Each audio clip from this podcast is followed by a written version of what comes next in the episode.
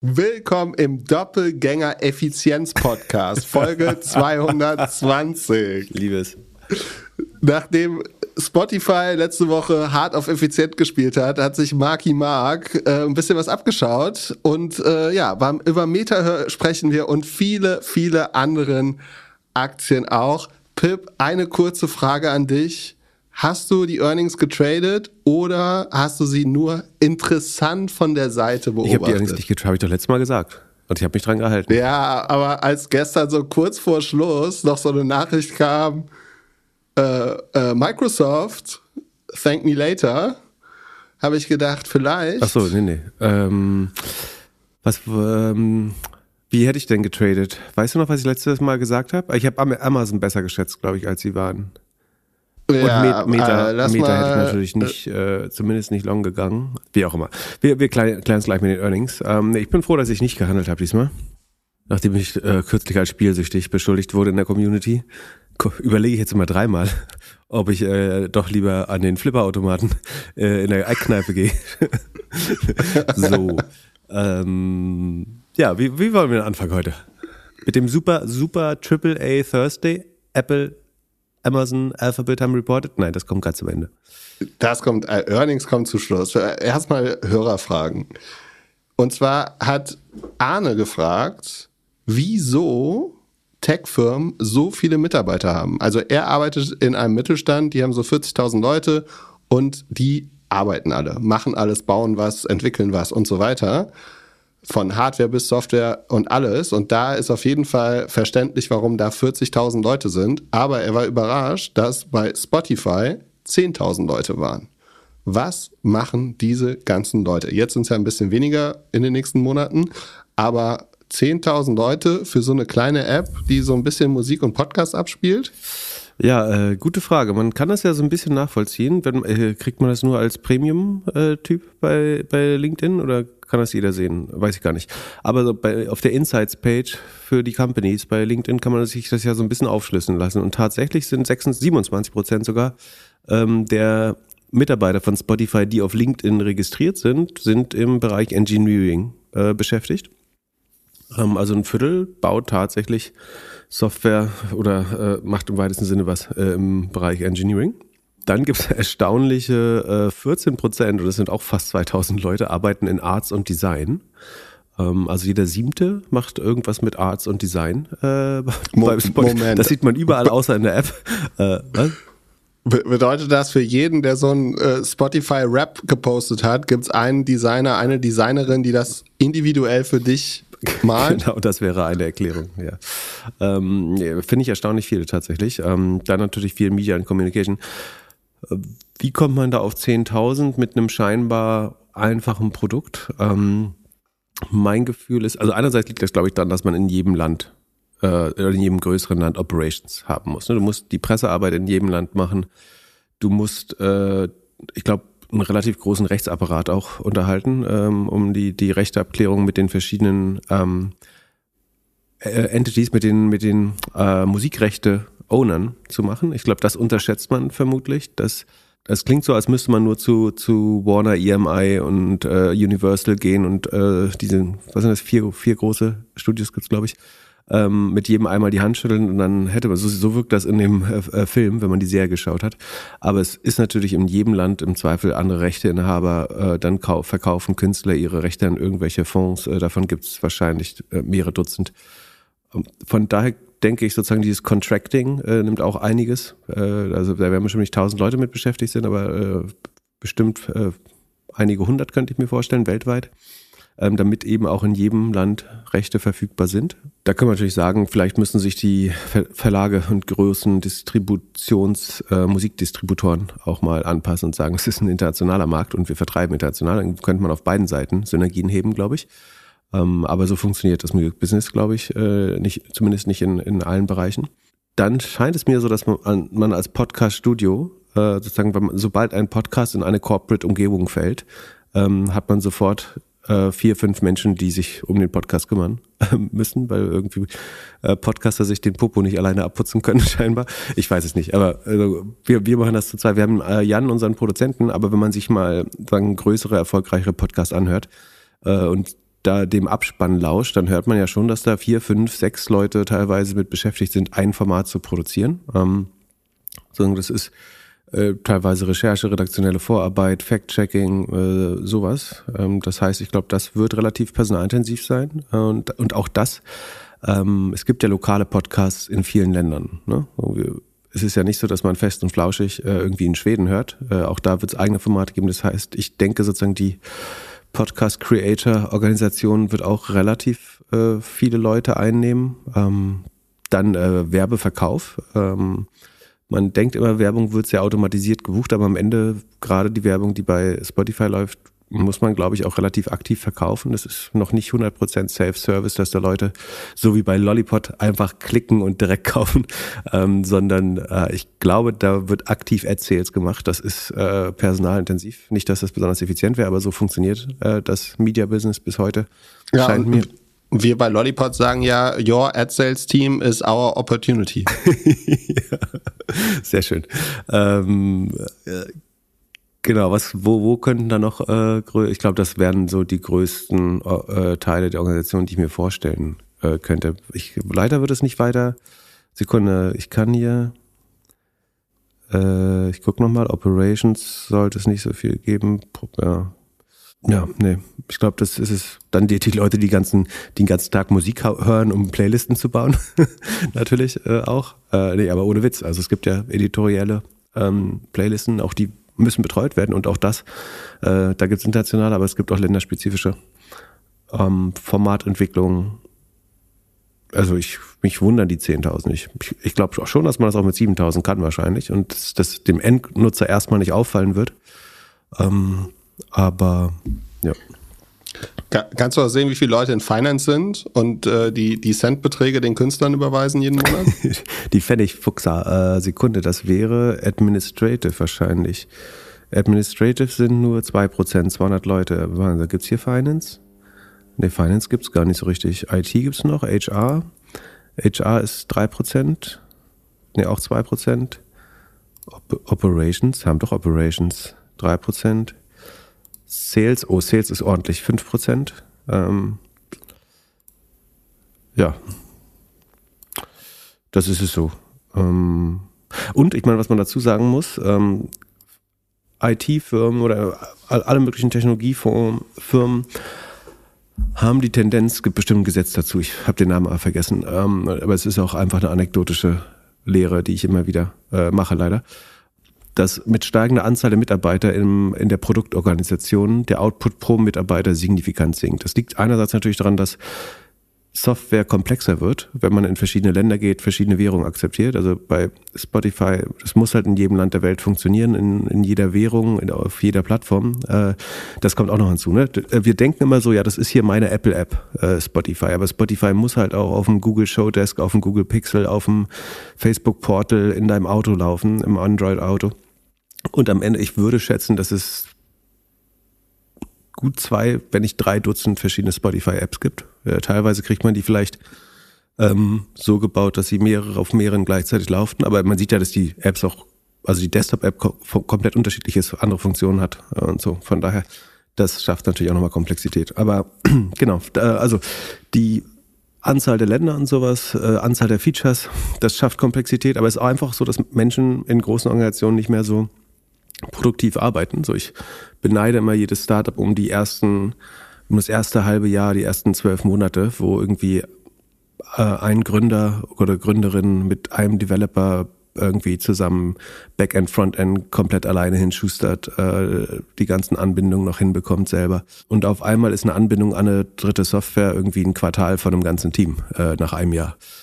Ähm, und das begründet wahrscheinlich so ein bisschen, warum die Tech-Konzerne auch einfach immer mehr heiern. Ich glaube, das ist auch mangelnde Disziplin, aber es ist auch die mangelnde, die, die Frage ist, gibt es vielleicht irgendwo einen Punkt, wo die Produktivität sogar negativ wird?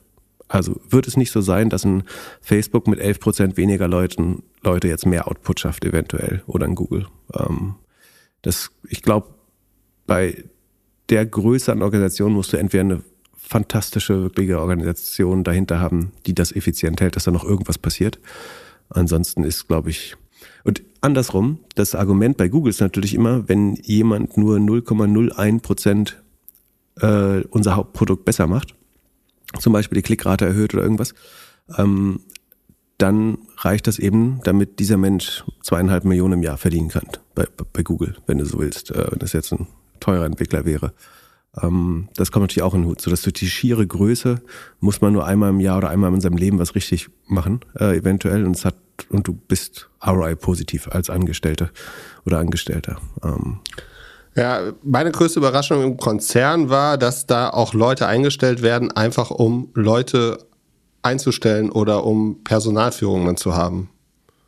Und das war ich früher überhaupt nicht gewohnt. Früher wurden Leute oder im Startup werden Leute eingestellt, ja, hauptsächlich um äh, weniger Arbeit, also um, um einen Job zu machen.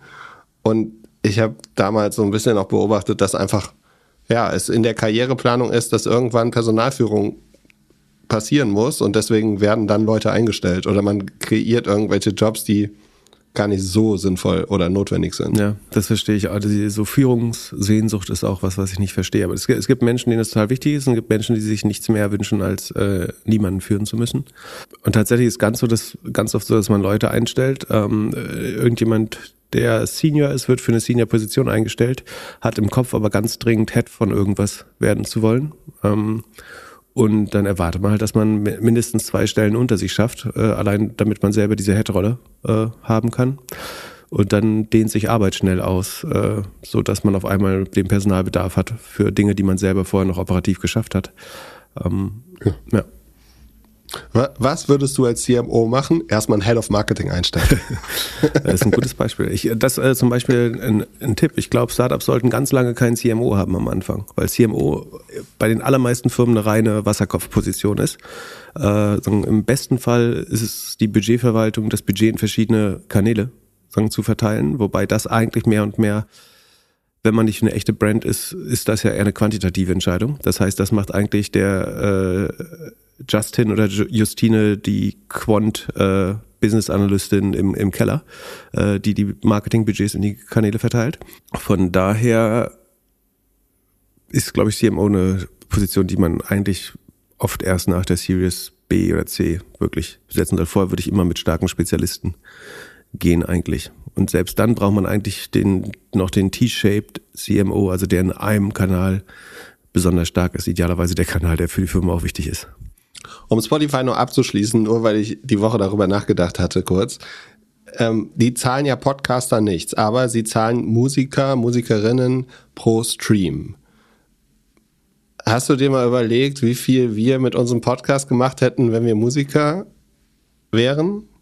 Ähm, also A, wir hätten, wir sollten dann unseren Podcast als Album oder Doppel-LP rausbringen mit äh, in kleinen drei Minuten Tracks und nicht in einer zwei Stunden Version. Das ist schon mal nicht besonders schlau. Aber sag mal, was wir, pro, was kriegt man pro Play? 0,17 Cent oder was war das? Ich habe gesehen 0,003 Cent, äh, 33 Cent. Ah, und das heißt, was hätten wir bekommen? Was haben wir? 5 Millionen? Weniger als 10.000 Euro. Äh, wir, also Downloads nur auf Spotify, ne? Immer auf den anderen Player noch ein bisschen was. Ja, und guck mal, jetzt könnten wir, wir könnten ja aber aus jeder Episode, wir sind im Schnitt, würde ich sagen, ein, anderthalb Stunden lang. Das sind ähm, 18, 18, 20 Tracks. Fünf Minuten, nee, fünf Minuten ist zu lang, wir machen drei Minuten Tracks. Dann haben wir 30 Tracks und dann sind wir bei 300.000. Hm, so, okay. Gib deine Kontonummer durch. Ja, let's do it. Äh, es wird dann, äh, ja, wenn das direkt durchläuft, also. Äh, Wer kann es ja, daran hindern? Wer kann es daran hindern? Wenn andere Hörbücher machen dürfen, dann können wir doch unseren Podcast als Hörbuch rausbringen. Im Selbstverlag. Oder? Ist doch ja. voll blöd. Aber dann spielen die uns Musik daz äh, Werbung dazwischen. Und dann kann, kann man die, kann man die, äh, die Kapitelmarken auch richtig schön skippen. Kann man endlich so nach vorne skippen oder auch mal shuffeln, wenn man nicht äh, alles in der gleichen Reihenfolge, ich lasse mir die Reihenfolge noch nicht vorschreiben vom Podcast, dann kann man so im Shuffle-Mode eine Folge hören. Ja, der, ja, alle Earnings hintereinander auf einmal. Wir machen mal eine, alle Microsoft eine Ten-Bagger-Folge und die bringen wir als Album raus. Die kriegt dann ja hunderttausende von Downloads, ähm, weil da wir will alle Ten-Bagger nennen, die es geben wird in den nächsten 100 Jahren. und, äh, Nee? Na gut.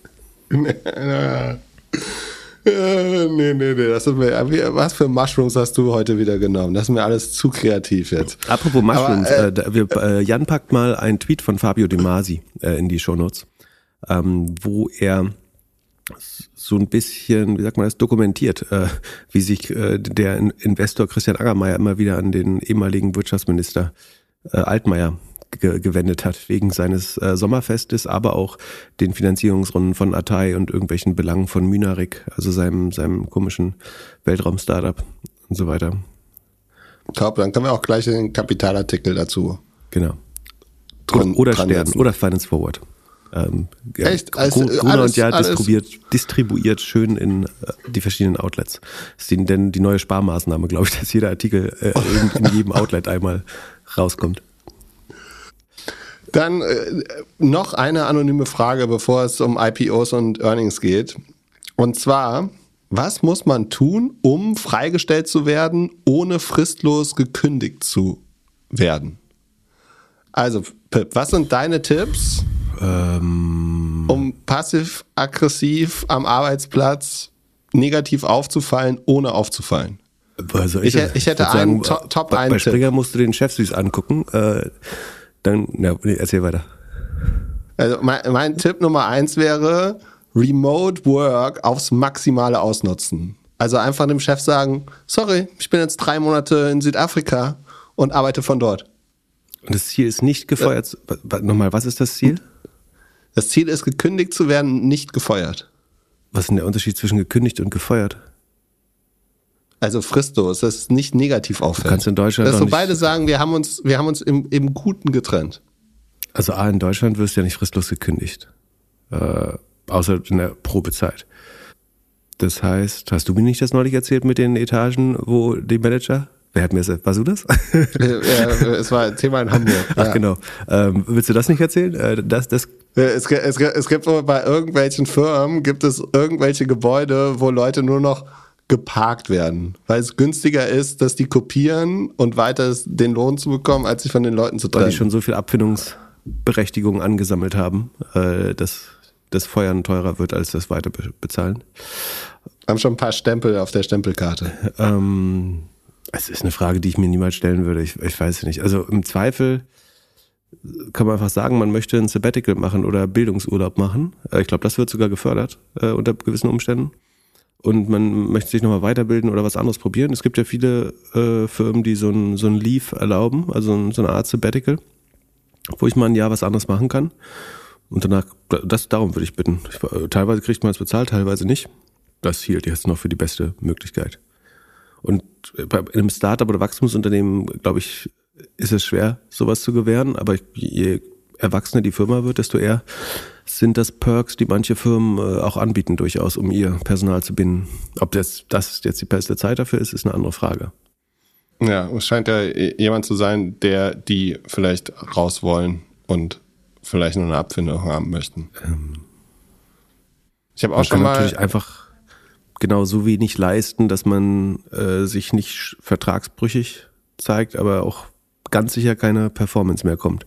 Wobei das, das dauert ja sehr lange, bis das in einem großen Unternehmen auffällt. Das ist das Problem. Also ich glaube, was die falsche Annahme ist, dass irgendjemand auffallen würde, wenn du schlecht arbeitest ähm, oder, oder wenig tust. Du musst wirklich aktiv Dinge kaputt machen, glaube ich, ähm, damit es überhaupt jemandem auffällt. Weil, weil nichts tun ist in der Regel äh, eine gute Chance, ähm, nicht, nicht aufzufallen in, ab einer gewissen Größe. Äh, aber auch das kann schiefgehen. Da gibt es einen alten Film, uh, Office Space da versucht jemand äh, gefeuert zu werden und er wird promoted.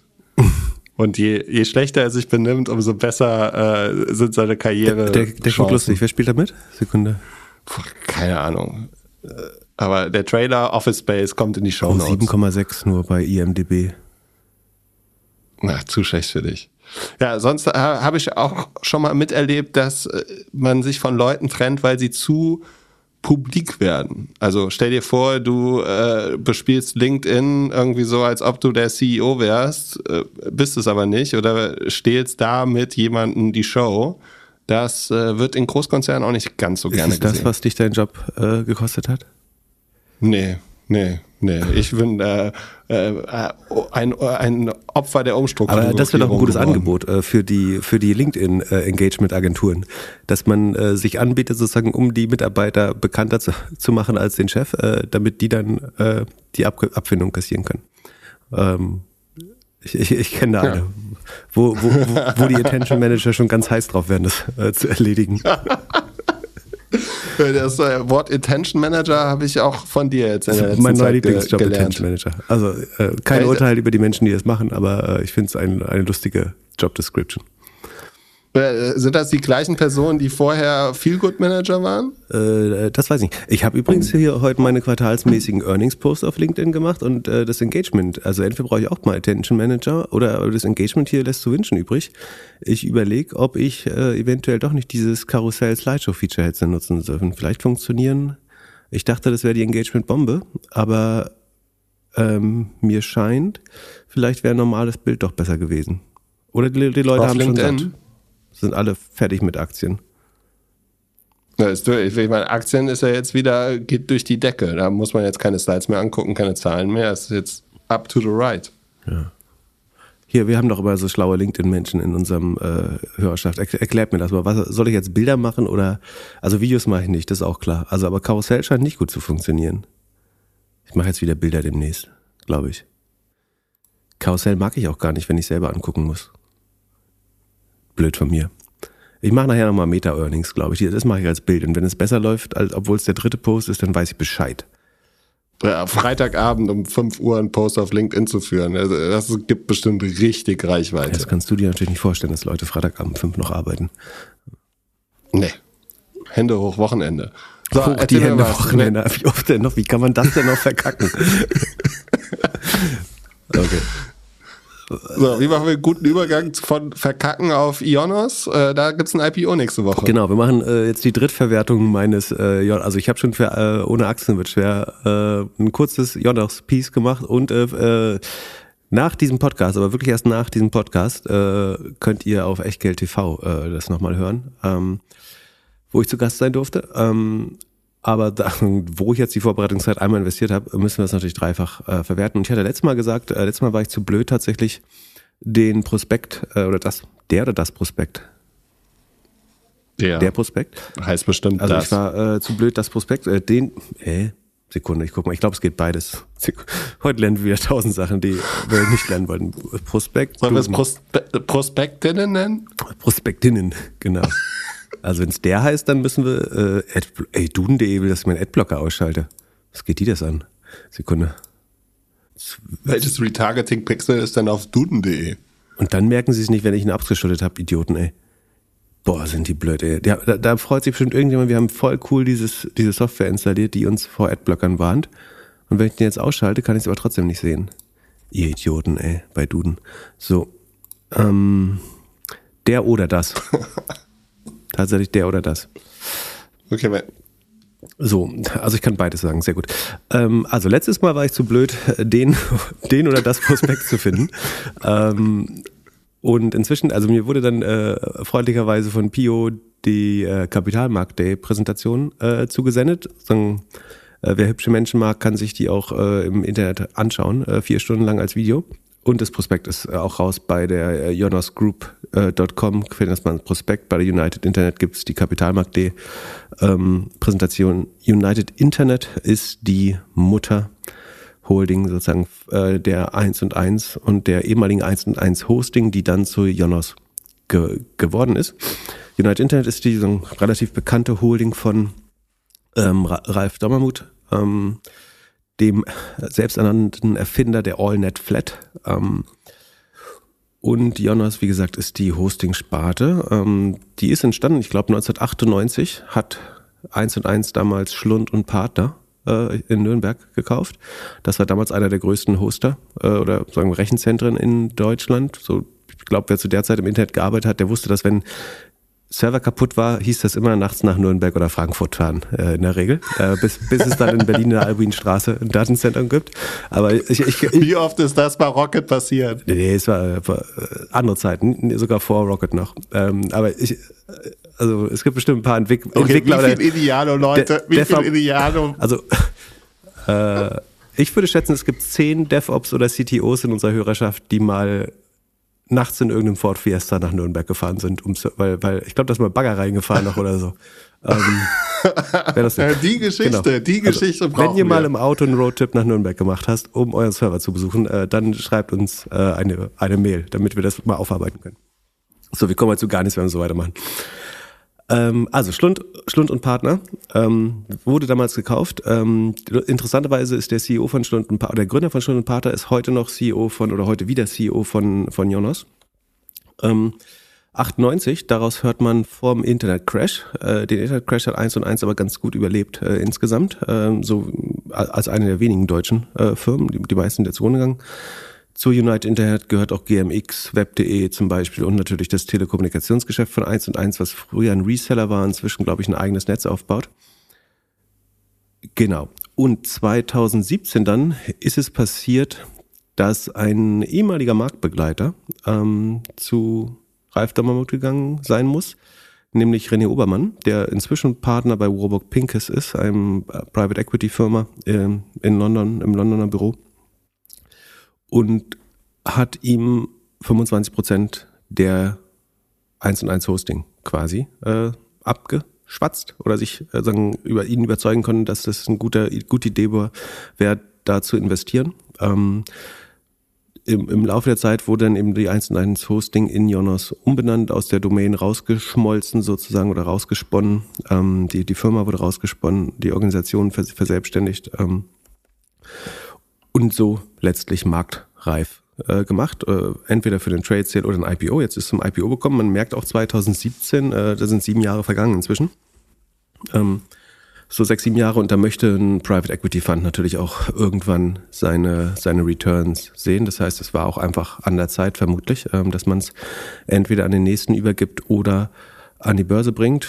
Ähm, dazu kann man auch sagen, dass die Hosting-Branche so ein bisschen Steckenpferd von Private Equity ist. Ne? Es gibt auch, äh, ich habe zweimal, also tatsächlich ähm, äh, einmal bei, bei der 1 und 1, aber auch bei One.com, die sind äh, in der Hand von Cinvin oder haben gepartnert mit Cinvin in einem anderen Private Equity Office ähm, gearbeitet und äh, da Hosting-Anbieter einfach sehr sagen, berechenbare Cashflows lief, äh, liefern, eignen die sich sehr gut für Private Equity Unternehmen quasi, weil die, die können den Schuldendienst, den man eventuell bei der Übernahme ähm, erzeugt hat, ganz, gut bedienen aus den Cashflows, relativ berechenbar. Ähm, die Verträge laufen im Schnitt so sieben bis zehn Prozent. Äh, Churn ist eigentlich eher durch natürliche Churn ein Problem, nämlich dass kleine und mittlere Unternehmen im, im Schnitt nach zehn Jahren so oder so das zeitliche segnen. Ähm, also viele leben ganz lang, aber es gibt immer einfach ganz viele, die nach zwei Jahren schon zumachen, wenn das erste Mal die, die Steuer kommt oder so.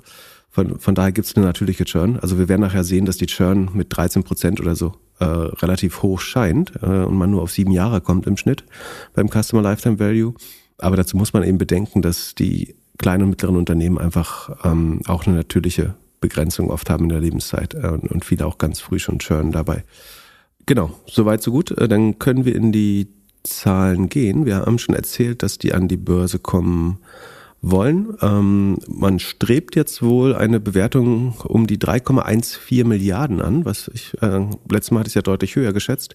Ähm, können wir gleich nochmal später darauf eingehen, warum ich glaube, dass das eigentlich relativ günstig ist. Äh, sicherlich nicht geschenkt, aber ähm, im Vergleich dann doch ganz günstig. Jonas hat noch drei große Geschäftsgebiete, könnte man sagen. Ähm, einmal gibt's den Web Presence und, und Produktivitätslayer. Äh, das ist ähm, einfach das Hosting, Domain-Namen-Geschäft. Ähm, eventuell gibt's da eine Office-Suite dabei oder ein Mail-Client, ähm, kleinere Software-Installationen und so weiter. Das macht ungefähr 800 Millionen Umsatz ähm, in 2021. Dann gibt's den Aftermarket, also den ähm, Secondary Market, wie sagt man das, den Marktplatz für Domainnamen, also Sedo ist das bekannte Produkt dort. Ähm, die machen äh, immerhin 150 Millionen Umsatz, also nicht nur mit dem Handel, sondern auch mit der Monetarisierung von geparkten Domains.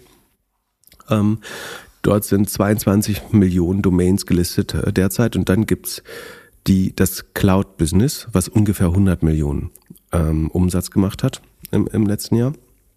Das wächst am schnellsten gerade.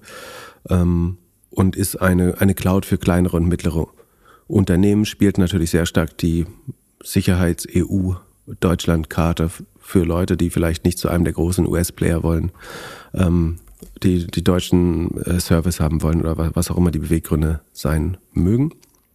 Dann im Gesamtjahr 2021 hat man 1,1 Milliarde Gewinn gemacht. Das sollte in diesem Jahr, also 22, das, wir, wir kennen das vierte Quartal noch nicht, weil das noch nicht reported wurde, sondern die meisten Zahlen sind auf neun Monatsbasis, aber die, die Firma sagt selber, dass man zwischen 1,25 und 1,3 Milliarden äh, landen wird. Das äh, scheint realistisch. Ich glaube, im, in den ersten neun Monaten sind sie mit 19 Prozent gewachsen, davor nur mit 12 Prozent das Jahr.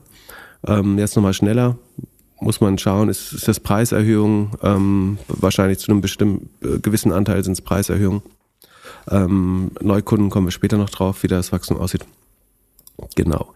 So, also ich mache das hier entlang der Capital Days ähm, oder Capital Market Day Präsentation, äh, wer das nachvollziehen ähm, möchte. In der Vergangenheit ist man immer wieder auch durch Übernahmen ähm, gewachsen. Auch das ist äh, eher typisch als äh, außergewöhnlich für den Hosting-Sektor, der ist sehr stark von Konsolidierung geprägt ähm, einfach weil es äh, gute Synergien und Skalenerträge gibt. Ähm, du brauchst im Zweifel nicht die doppelte Anzahl Rechnung, Rechenzentrum, um die doppelte Anzahl Kunden zu hosten. Äh, gerade wenn es einfache Webpakete sind, kann man die auf Servern zusammenlegen, äh, Domains haben. Ähm, da kann man die Verwaltung auch sehr gut ähm, zu, zusammenlegen. Von, von daher äh, ist es sinnvoll, dass da der Markt sich mehr und mehr konsolidiert. Also es gibt eine begrenzte Anzahl von großen äh, Playern äh, noch. In der Vergangenheit hat man zum Beispiel United äh, Domains, FastHost, InternetX, äh, Sedo, Home.pl, Asis und so weiter übernommen. Der Markt ist in den letzten Jahren mit 15 Prozent gewachsen. Die gehen jetzt davon aus, dass er in Zukunft mit 19 wächst. Ähm, weiß ich gar nicht.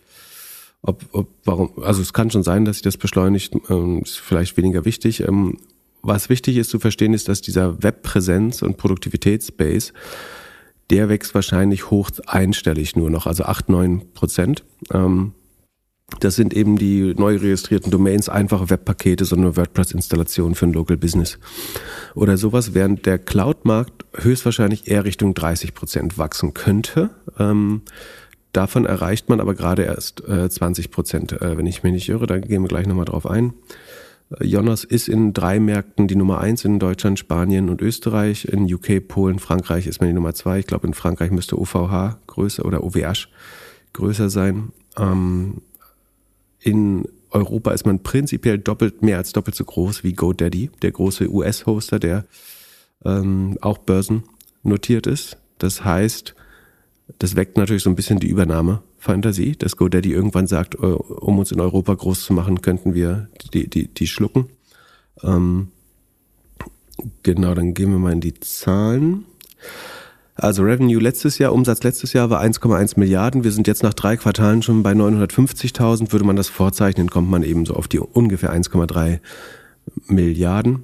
Die EBIT-Marge, das ist jetzt, mal das adjustierte EBIT, ähm, lag 2020 bei 36 Prozent, geht jetzt inzwischen runter auf 29 Prozent.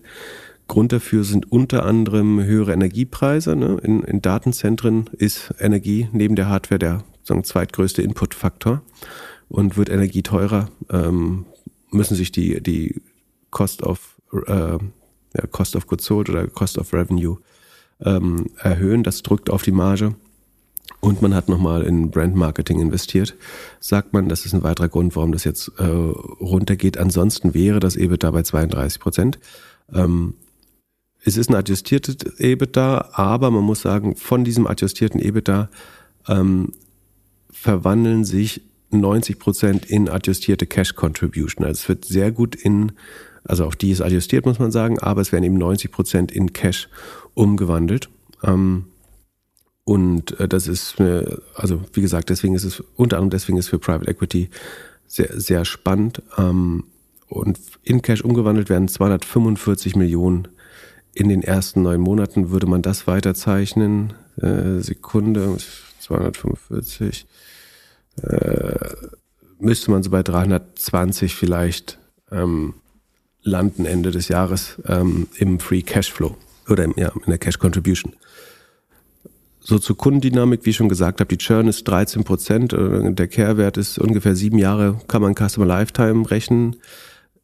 Unter Einbeziehung dieser Customer Lifetime ist der Customer Lifetime Value oder der Net Present Value von ähm, Kunden ungefähr zehnmal so hoch wie der Customer Acquisition Cost. Ne? Also man zahlt das äh, ein bisschen weniger als das erste Jahr, die ersten sechs bis neun Monate zahlt man die Marketingkosten des Kunden zurück und ab dann ähm, hat man eigentlich ein sehr hochmargiges ähm, Business, was regelmäßig sehr berechenbare Zahlungsströme abwirft, was das Produkt attraktiv macht. Ähm, genau, dann äh, auf Seite 59 steht nochmal die Kundenanzahl in, in 1000, also man hat 6 Millionen, rund 6 Millionen Kunden inzwischen und ähm, das wächst so mit 2 zwei, zwei bis zweieinhalb Prozent im Jahr. So, jetzt haben wir gesehen, das Revenue wächst deutlich schneller, also müssen sich die Preise erhöht haben oder man hat größere Kunden äh, zuletzt errungen. Also einerseits hat man bestimmt mehr große Cloud-Kunden gewonnen. Dadurch äh, kann das Revenue schneller wachsen als die Kundenanzahl, ne, weil die Warenkörbe größer werden. Und andererseits hat man sicherlich die Preise erhöht, ähm, auch um die Energiekosten weiterzugeben, äh, vermutlich.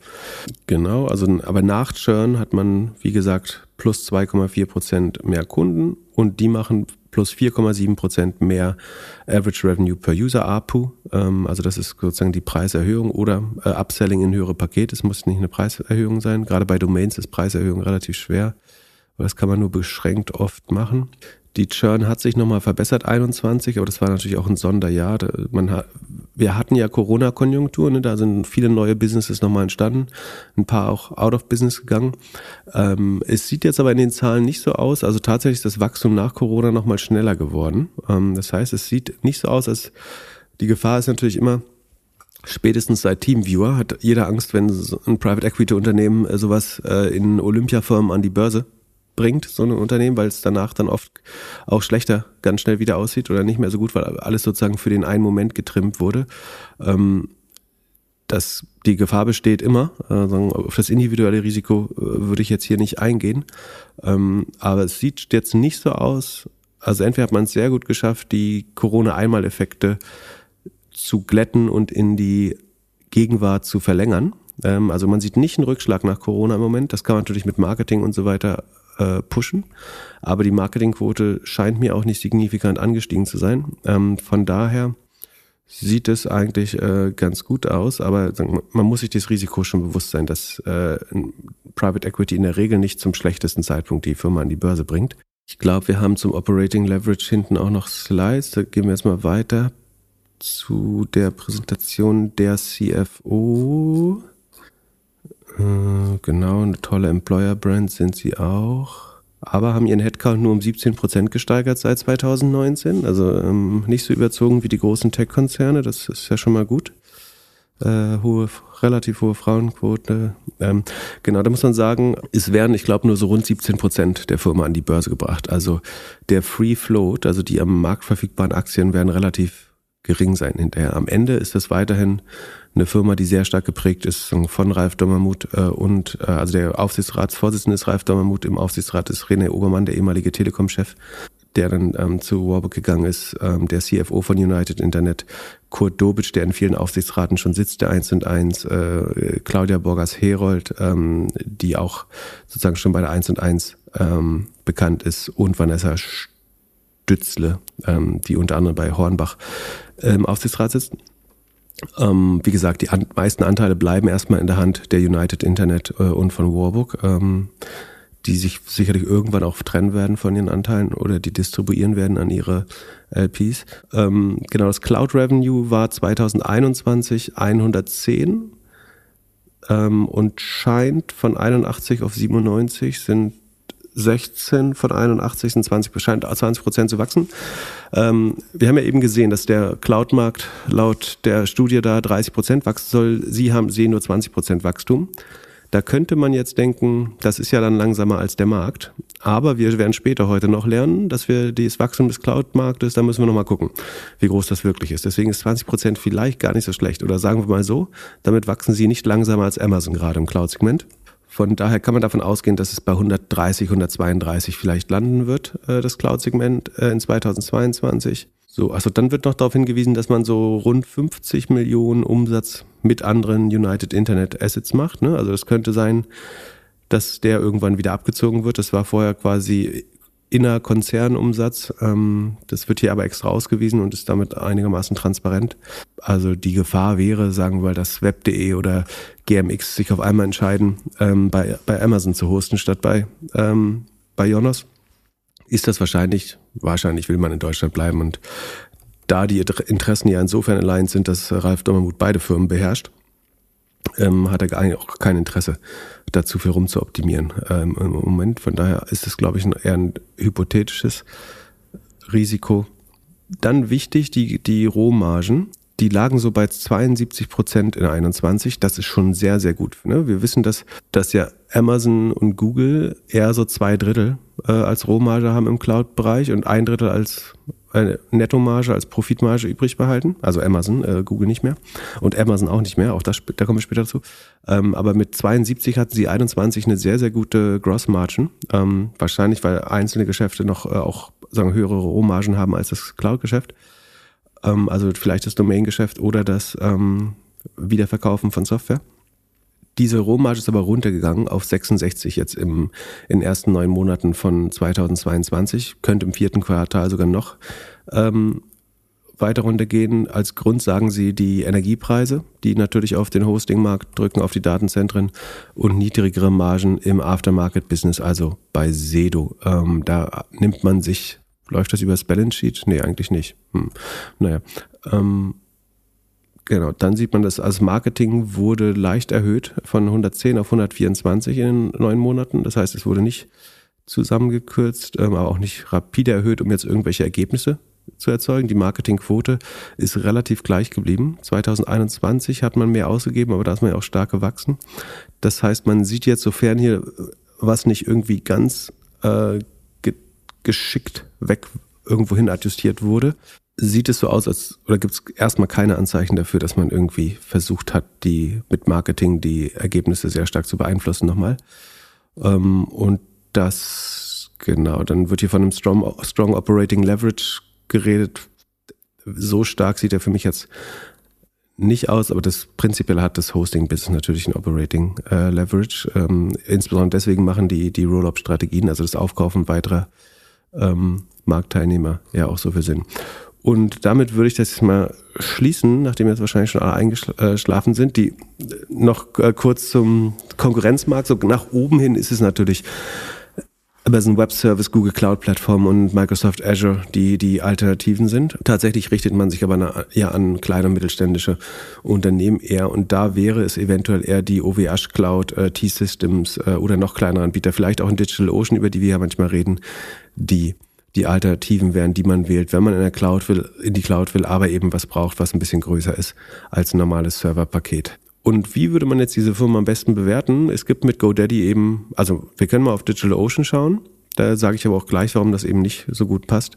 DigitalOcean ist, glaube ich, mit, ich glaube, sechseinhalb Mal Umsatz bewertet, aber das können wir nachschauen ist 6,12 mal, also 6 mal Umsatz äh, beziehungsweise 27 mal Price Earnings zahlt man für DigitalOcean. Im Moment, das ist, was wir immer so die kleine Developer Cloud nennen. Ähm, also ähm, so ein AWS für kleine Anwendungen, kleine Apps, ähm, Solo-Entrepreneure, ähm, die in der Cloud programmieren oder hosten möchten.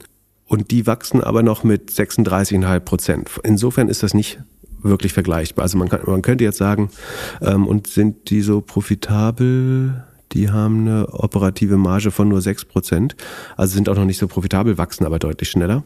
Ähm, deswegen eignen die sich nicht so gut als Vergleichswert. Aber ich habe von, von äh, GoDaddy gesprochen. Die sind ungefähr viermal so groß, ähm, beziehungsweise jetzt vielleicht auch nur noch dreimal so groß. Sekunde, ich glaube, ja genau, machen vier Milliarden Umsatz. Wir haben eben gesagt, 1,3 glauben wir könnte Jonas machen, dann ist eigentlich nur noch dreimal so groß.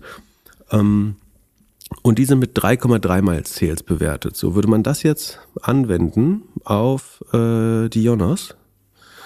3,3 äh, mal 1,3 ist nicht so schwer, dann wären wir bei 4. Ne? Nee. Äh, ein bisschen mehr als 4. Äh, oh Gott, oh Gott, muss ich da schon äh, rechnen hier. Äh, bei 4,3 Milliarden wären wir. Ne? Und wir lernen ja, die ist nur, wird nur für 3,1 Milliarden an die Börse gehen ähm, im Moment. Und jetzt muss man eigentlich dazu noch sagen, das Revenue bei, der Umsatz bei GoDaddy wächst nur noch mit 7%. Also die wachsen nicht mit äh, 19% oder nicht mal zweistellig äh, wie die Jonos. Haben eine ähnliche Profitmarge, äh, würde ich sagen. Ähm, vielleicht sogar eine etwas schlechtere, aber einen guten Cashflow. Ähm, von daher würde ich, wie ich letztes Mal, glaube ich, auch schon konkludiert habe, die Jonas mittelfristig eher bei 5 Milliarden sehen. Ähm, äh, also wir empfehlen sowas nicht. Äh, ich glaube, das ist von, von nach unten ganz gut abgesichert, weil es könnte wieder jemand von der Börse nehmen, es könnte von einem GoDaddy gekauft werden, wenn die die Finanzierung hinbekommen. Das muss man dazu sagen, dass äh, also die Jonas ist noch ganz gut verschuldet mit 1,2 Milliarden Nettoschulden äh, und GoDaddy selber hat auch 4 Milliarden Schulden. Ähm, wo sie einige Zeit brauchen, um die abzuzahlen. Das heißt, die können jetzt nicht einfach nochmal äh, 5 Milliarden aufnehmen, um was anderes zu kaufen. Äh, das könnten sie so schnell nicht zurückzahlen müssen sie eine kombinierte, es mit der Kapitalerhöhung vielleicht kombinieren. Aber dennoch, glaube ich, ist nach unten ganz gut abgesichert, weil es so ein berechenbares Geschäft ist. Das Risiko müsste schon sein, dass Leute grundsätzlich das Erschaffen von Domains aufgeben. Das hat man mal mit Facebook äh, geglaubt, dass das eventuell so sein wird, dass keiner mehr eine Domain haben wird. Ist offenbar nicht so gekommen. Ähm, auch mit auch die Apps haben Domains nicht allzu sehr geschadet. Letztendlich, also die Risiken, die ich wichtig finde, ist eben man weiß aber nicht, sagen, ähm, wie gut das Unternehmen jetzt in Form bleibt, nachdem es in Topform an die Börse äh, gebracht ist. Ähm, das, da gibt es einfach historisch ein paar Beispiele, wo es nicht super gelaufen ist. Das sollte einem bewusst sein. Dann gab es eben theoretisch die Sonderkonjunktur während Corona, wo ich jetzt aber nicht sehe, dass äh, man so stark darunter äh, davon profitiert hat, dass es schon zu irgendeiner Art von Rückschlag käme. Und ich wüsste auch nicht, warum der äh, in der Zukunft kommen sollte.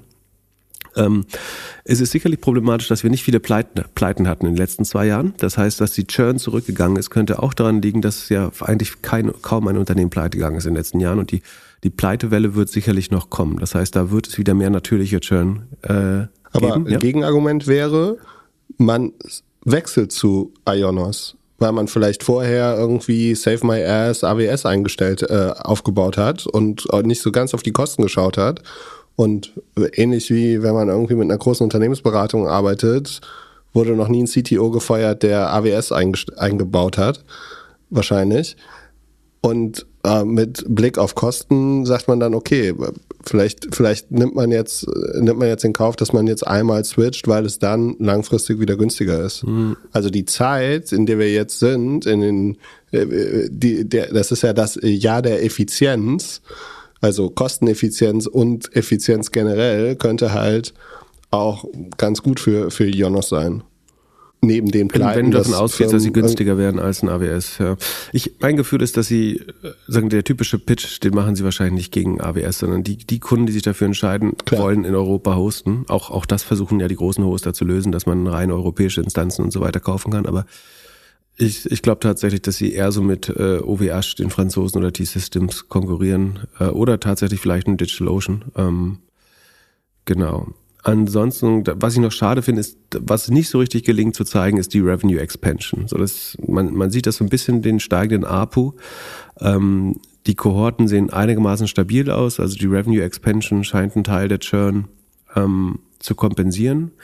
Aber so, so eine Net Negative Revenue Retention, die findet man nicht. Also, dass man sozusagen positives NRR hat oder NRR über 100. Ähm, das gelingt mit dem Business dann doch nicht. Das wäre natürlich spannend, wenn man es wirklich schafft, dass die bestehenden Kunden jedes Jahr so viel mehr ausgeben, um den Churn, also dass die Logo-Churn zu überwinden. Ähm, ein so tolles Business ist es dann eben äh, auch nicht. Ähm, aber man sieht ja, es funktioniert trotzdem, äh, ist sehr einträglich, auch ohne das. Genau, das sind die wichtigsten Sachen. Ich, ich kann mir vorstellen, dass es einen kleinen Pop gibt am ersten Handelstag und dass sie sich äh, über die Zeit den 5 Milliarden annähern. Es handelt sich hierbei nicht um Anlageberatung. Keine spezifischen Kauf- und Anlageempfehlungen. Keine Anlageberatung, keine Rechtsberatung, keine Steuerberatung und auch keine Aufforderung zum Kauf oder Verkauf von Wertpapieren. Die Verantwortung für solche Trades liegt bei euch. Philipp und Philipp haften nicht für eure Verluste. Philipp und Philipp und Philipp können die Risikodisposition der HörerInnen nicht einschätzen. Ihr entscheidet selber, was ihr kauft und tragt dafür auch die Verantwortung. Alles könnt ihr auch nochmal unter doppelgänger.io slash Disclaimer nachlesen. Ja, ich würde sagen, Auch wenn du den Disclaimer jetzt vorgespult hast, hör ihn dir nochmal an, geh nochmal in die Show Notes, lese ihn dir durch, nochmal durch. Disclaimer, Disclaimer, Disclaimer. Ja, also man sollte auch nicht zeichnen oder so, um auf irgendwelche Pops zu hoffen. Das ist sowieso Quatsch. Ähm, also, A, es ist, wenn es ein schlechter Handelstag ist, dann kann es auch ganz anders aussehen, einfach am ersten Tag. Und prinzipiell sollte man es nur kaufen, wenn man langfristig äh, an Unternehmen äh, glaubt. Und ich habe auch gar nicht gesagt, dass man es kaufen soll. Äh, ich ich finde es nur, das, äh, ich finde es attraktiv bewertet, ehrlich gesagt, im Vergleich zu GoDaddy. Ähm, aber vielleicht übersehe ich auch irgendwas, was GoDaddy deutlich äh, attraktiver macht. Ähm, aber vom Verschuldungsgrad sind die eigentlich relativ ähnlich. Wie gesagt, wachsen langsamer ähm, und sind nicht deutlich profitabler. Von daher, wir werden sehen. Ähm, aber wenn wir Hast schon mal ein deutsches? IPO wieder haben, dann muss man das ja auch besprechen. Hast du schon eine Idee, wer als nächstes ein IPO macht? Wird jetzt, nachdem die Aktien irgendwie hochgelaufen sind in den letzten 30 Tagen? Ja, also vielleicht wird wieder noch, noch irgendein anderer Konzern irgendwas rausspinnen dieses Jahr. Aber äh, also das Besondere ist, warum können die jetzt, obwohl das, ich meine, der, der Markt, es gibt ja gerade wieder so eine kleine Bullenrallye, also das, der Markt ist schon wieder fast ein bisschen zu optimistisch, äh, finde ich. Ähm, von daher ist es vielleicht jetzt ein gutes, also sie waren offensichtlich vorbereitet, sodass sie es jetzt sehr schnell exekutieren können, den, den Börsengang. Andererseits können sie natürlich fast in jedem Klima an die Börse gehen, weil es ein profitables Business ist. Ne? Also das ist ähm, Double-Digit Growth Technologie äh, aus Deutschland mit einem schönen Home Bias ähm, und äh, einem highly cash generative Business. Damit kann, ich will nicht sagen zu jedem Zeitpunkt, aber damit kannst du auch äh, an die Börse gehen, wenn es nicht super läuft, weil die, die Leute, jetzt risk-off sind, für die ist es weiß ich nicht. Ich will jetzt nicht sagen, für die ist eine gute Aktie, das wäre jetzt zu wertend, aber also sagen wir so, das schreckt jetzt niemanden ab, zumindest. Äh, Gerade man braucht jetzt, man braucht keine niedrige Zinsen, um das ein äh, ganz gutes Modell zumindest prinzipiell zu finden. Ähm, von daher würde ich jetzt nicht sagen, dass das die Glocke läutet für die nächsten zehn Börsengänge, die jetzt hinterherkommen. Da wäre ich eher überrascht, wenn das passiert. Ähm, sondern es ist ein gu- gutes Modell, was äh, sehr azyklisch in der Regel wächst mit einigermaßen stabilen Margen. Also die Gross Margin muss man sich aber anschauen. Ne? Also ähm, dass die auf 66 gefallen ist, ähm, da vielleicht nochmal äh, genauer hingucken, auch ins, ins Prospekt, äh, was da die Gründe als Gründe angegeben wurden, ähm, ob man das nachvollziehen kann. Oder das ist so ein bisschen, Es kann natürlich sein, dass ich auch das übersehen habe, aber man, schöner wäre es natürlich, wenn man so eine Art Segmentsberichterstattung hat. Also wie läuft das Hosting-Business Standalone, das Cloud-Business Standalone äh, inklusive Margen und das Aftermarket-Business. Ähm, das habe ich nicht gefunden. Das kann auch immer heißen, es gibt einen Grund, warum es nicht gezeigt wurde. Ähm, also kann auch, der Grund kann auch sein, weil man, wenn man einmal anfängt, Segment-Reporting zu machen, dann muss man es immer reporten. Ähm, oder dann wird oft erwartet, dass man es auch in Zukunft reportet. Ähm, das weiß nicht, kann ich nur äh, spekulieren. Ähm, genau. Pip, du hast ja gefragt nach einem grünen ETF. Nun kam eine E-Mail rein. Wie ist das Kürzel? Die ISIN werde ich jetzt hier weniger Soll ich das vorlesen, machen? aber mach da. Also ich hatte gebeten, also falls, also wir hatten keinen guten, wirklich grünen Fonds gefunden, mit, also keinen mit vernünftigen Gebühren. Ich hatte gebeten, wenn jemand einen hat, dann darf ich ihn gerne schicken. Ähm, und daraufhin hat Patrick, äh, einer unserer Hörer, vorgeschlagen, er würde, also ich vermute mal, dass er den nutzt, ähm, den ACWI ESG Screen von X-Trackers. Die ISIN ist, nee, die packen wir in, ähm, äh, in die, wie heißt das, Shownotes. Ähm, der hat 0,25 TER, also eine ver vernünftige Verwaltungsgebühr, ist 1,4 Milliarden groß. Äh, ich habe mir den jetzt gerade mal angeschaut. Und die Top 10 Holdings sieht erstmal ganz gut aus. Also wir haben, ich habe kein Pepsi und Coca-Cola in Top 10, das ist äh, schon mal gut. Also Apple ist auf 1, Microsoft, Amazon, Alphabet, äh, Nvidia, Tesla, Taiwan Semiconductor, United Health, Johnson Johnson sind die größten Holdings. Ähm, das ist deutlich besser, als was man sonst in den Top 10 findet. Jetzt ähm, ich habe das Gefühl, so was äh, Sustainability angeht, ist das deutlich besser. Ähm, es geht dann aber auch weiter mit, äh, als nächstes, elftgrößte Holding kommt dann aber schon Meta-Plattforms, JP Morgan Chase, Berkshire Hathaway, Home Depot, äh, Visa Corporation. Also es gibt durchaus Unternehmen, äh, wo man mit der Governance dann schon vielleicht Probleme hat. Also ein Tesla mit, also Governance-Struktur heißt, dass du eventuell ein Board hast, was nichts zu sagen hast. Ähm, das gleiche gilt bei Meta. Du hast bei Tesla und Meta Alleinherrscher, die Stimmrechtsmehrheit haben. Das gleiche ist bei Alphabet der Fall, wenn ich mich nicht irre. Ähm, das, für mich kann das in einem also ist natürlich super gefährlich für einen Fonds, wenn der irgendwie einen Amazon, Apple und Alphabet nicht reinnimmt, ne, weil das riesige Unternehmen sind, die auch einen Großteil der Performance tragen in vielen Jahren. Ähm, andererseits hat das für mich in einem ESG-Fonds nichts zu suchen. Also Apple hat irgendwie sehr fragwürdige Deals mit China, äh, Uiguren-Thema und so weiter, ähm, braucht auch viele Ressourcen. Äh, Tesla hat schlechte Governance-Strukturen, ähm, sei es irgendwie das Verhalten des CEOs auf Twitter, ähm, das den Aktienkurs positiv nach negativ sehr stark beeinflussen kann, wo einfach schlicht gelogen wird, äh, offenbar. Ähm, bei Meta, Meta hat meiner Meinung nach auch, was gesundheitliche Nachhaltigkeit angeht und Governance-Probleme. Also ich würde sagen, der, der Fonds ist besser als die, die wir letztes Mal besprochen haben. Von daher danke für den Hinweis. Wir packen ihn auch gerne in die Shownotes.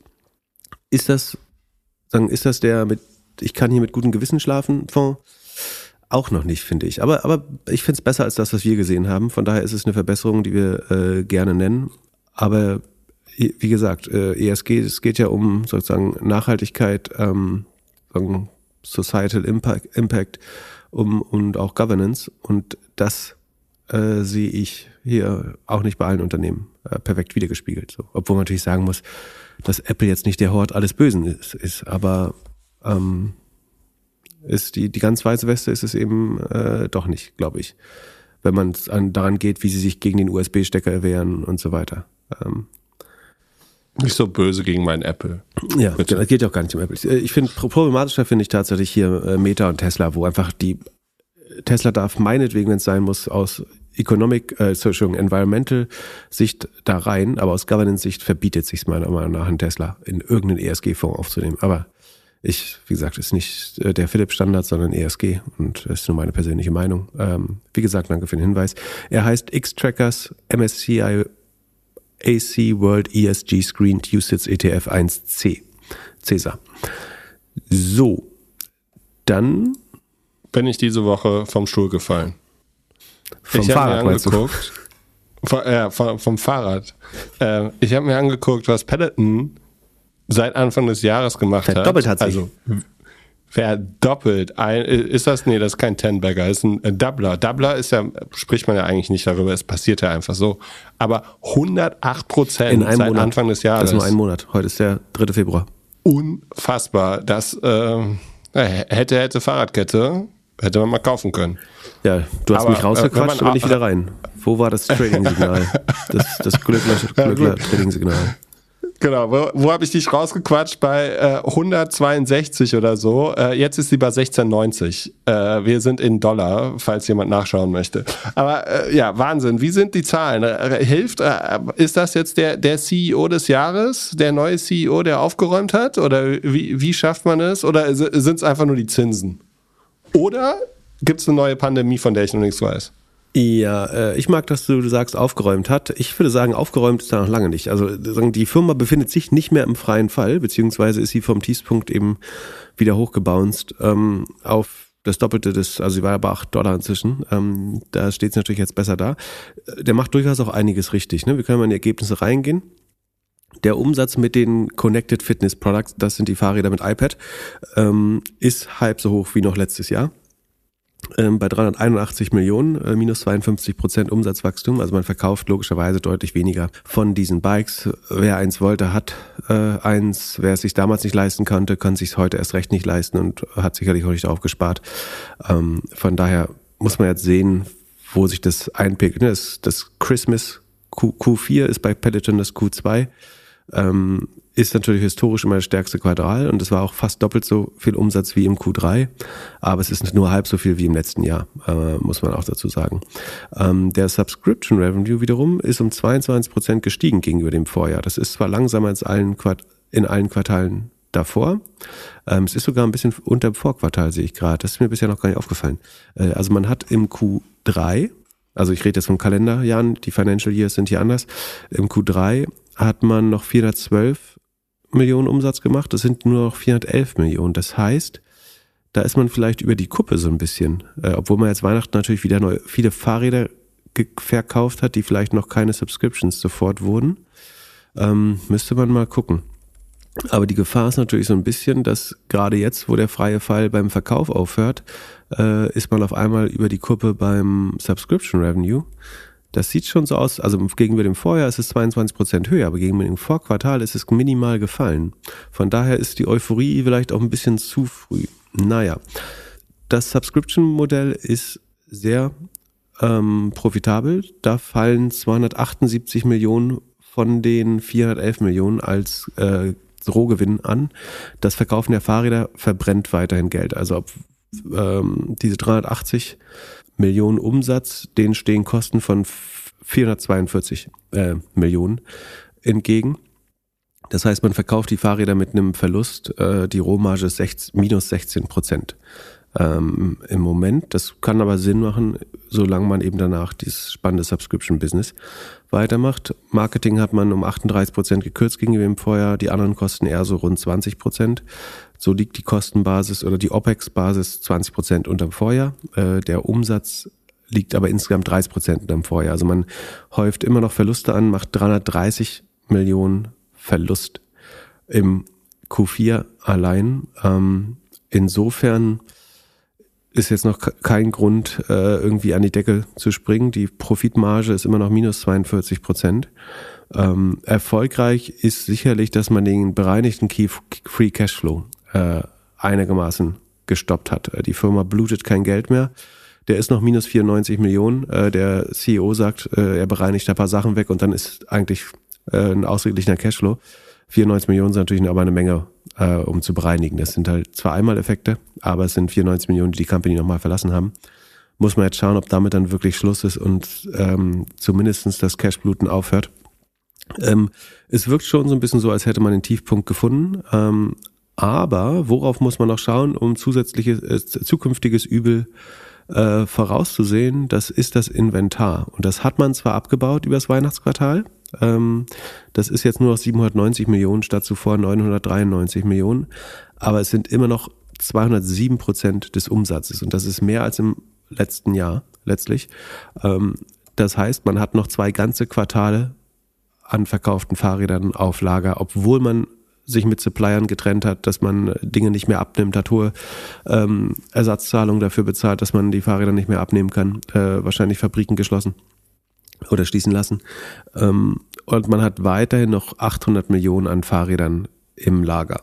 Äh, das heißt, selbst würde man nicht ein Fahrrad ähm, produzieren, die nächsten äh, zwei Quartale könnte man weiterhin viele verkaufen. Nee, so eigentlich sogar drei Quartale, weil Weihnachten war jetzt ein besonders starkes Quartal.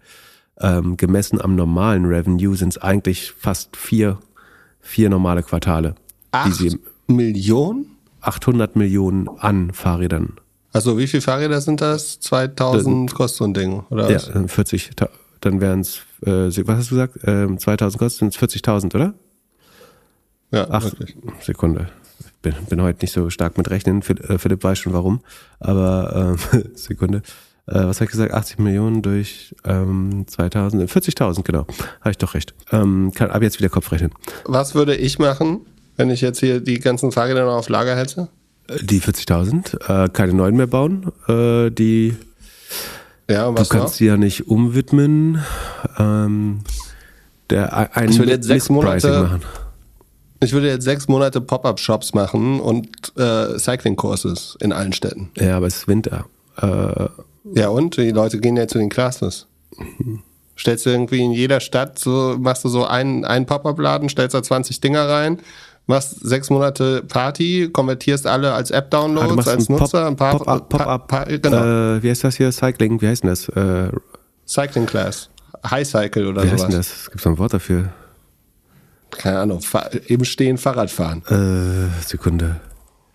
Fällt das Wort nicht ein. Sowas wie Rose Spinning. Spinning meine ich, genau. Spinning, Ähm, möchtest du. Genau, also du machst Genau, eine Spinning. Pop-up Spinning Stores, ja, oder du rüstest, du äh, vermietest das sehr günstig an so Dinger und hoffst, dass die Leute dann zu Hause auch so ein Ding stehen haben wollen.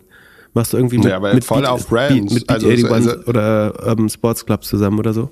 Ich glaube, Urban Sports Club könnte kostenlose Fahrräder ganz, ganz gut gebrauchen.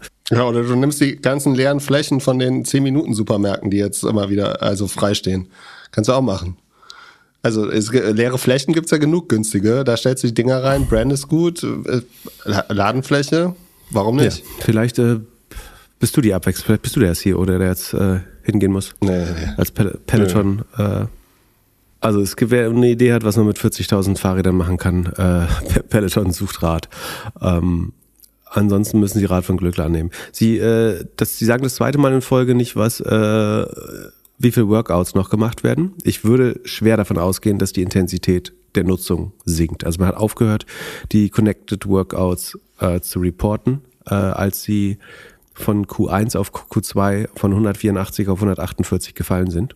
Und danach haben wir keine Werte bekommen. Deswegen gehe ich davon aus, dass sie im Q3 unter 120 Millionen waren, ähm, dann jetzt vielleicht wieder ein bisschen hochgegangen sind. Wir werden sehen. Ähm, aber mein Verdacht ist, dass jetzt das Subscription Revenue als nächstes crumbled und deswegen, was kosten das? Sekunde. Also wir haben hier Umsatz von Gesamt, oder wir nehmen nur einen Subscription-Umsatz. Der Fahrradumsatz ist ja sogar äh, kaputt. Das muss er als Marketing abbuchen. Das ist das, die teuerste, was ist Cost of Revenue, äh, Gross Margin 50, also eigentlich haben sie 50 Millionen extra Marketingkosten, weil die Fahrräder äh, teurer sind zu bauen, als man sie verkaufen kann. Ähm, und dann haben wir 1,6 also, Milliarden Umsatz. Was kostet Peloton? 39 Euro im Monat Nein, für das Bike. nee, was das kostet, was die Aktie kostet, Mann. Ach äh, so, Sekunde. Äh, Peton, äh, 16 hast du doch gesagt, die waren auf 18. Auch nicht, was die einzelne kostet, was die Firma kostet. 5,7 Milliarden. Äh, also, Alter, wer ist hier der Profi? Ist bei 1,6 ist das äh, zwischen 3 und 4. Äh, dreieinhalb ja. Mal Umsatz, äh, finde ich noch zu teuer. Äh, das, vor allen Dingen kommt ja nie wieder Geld raus.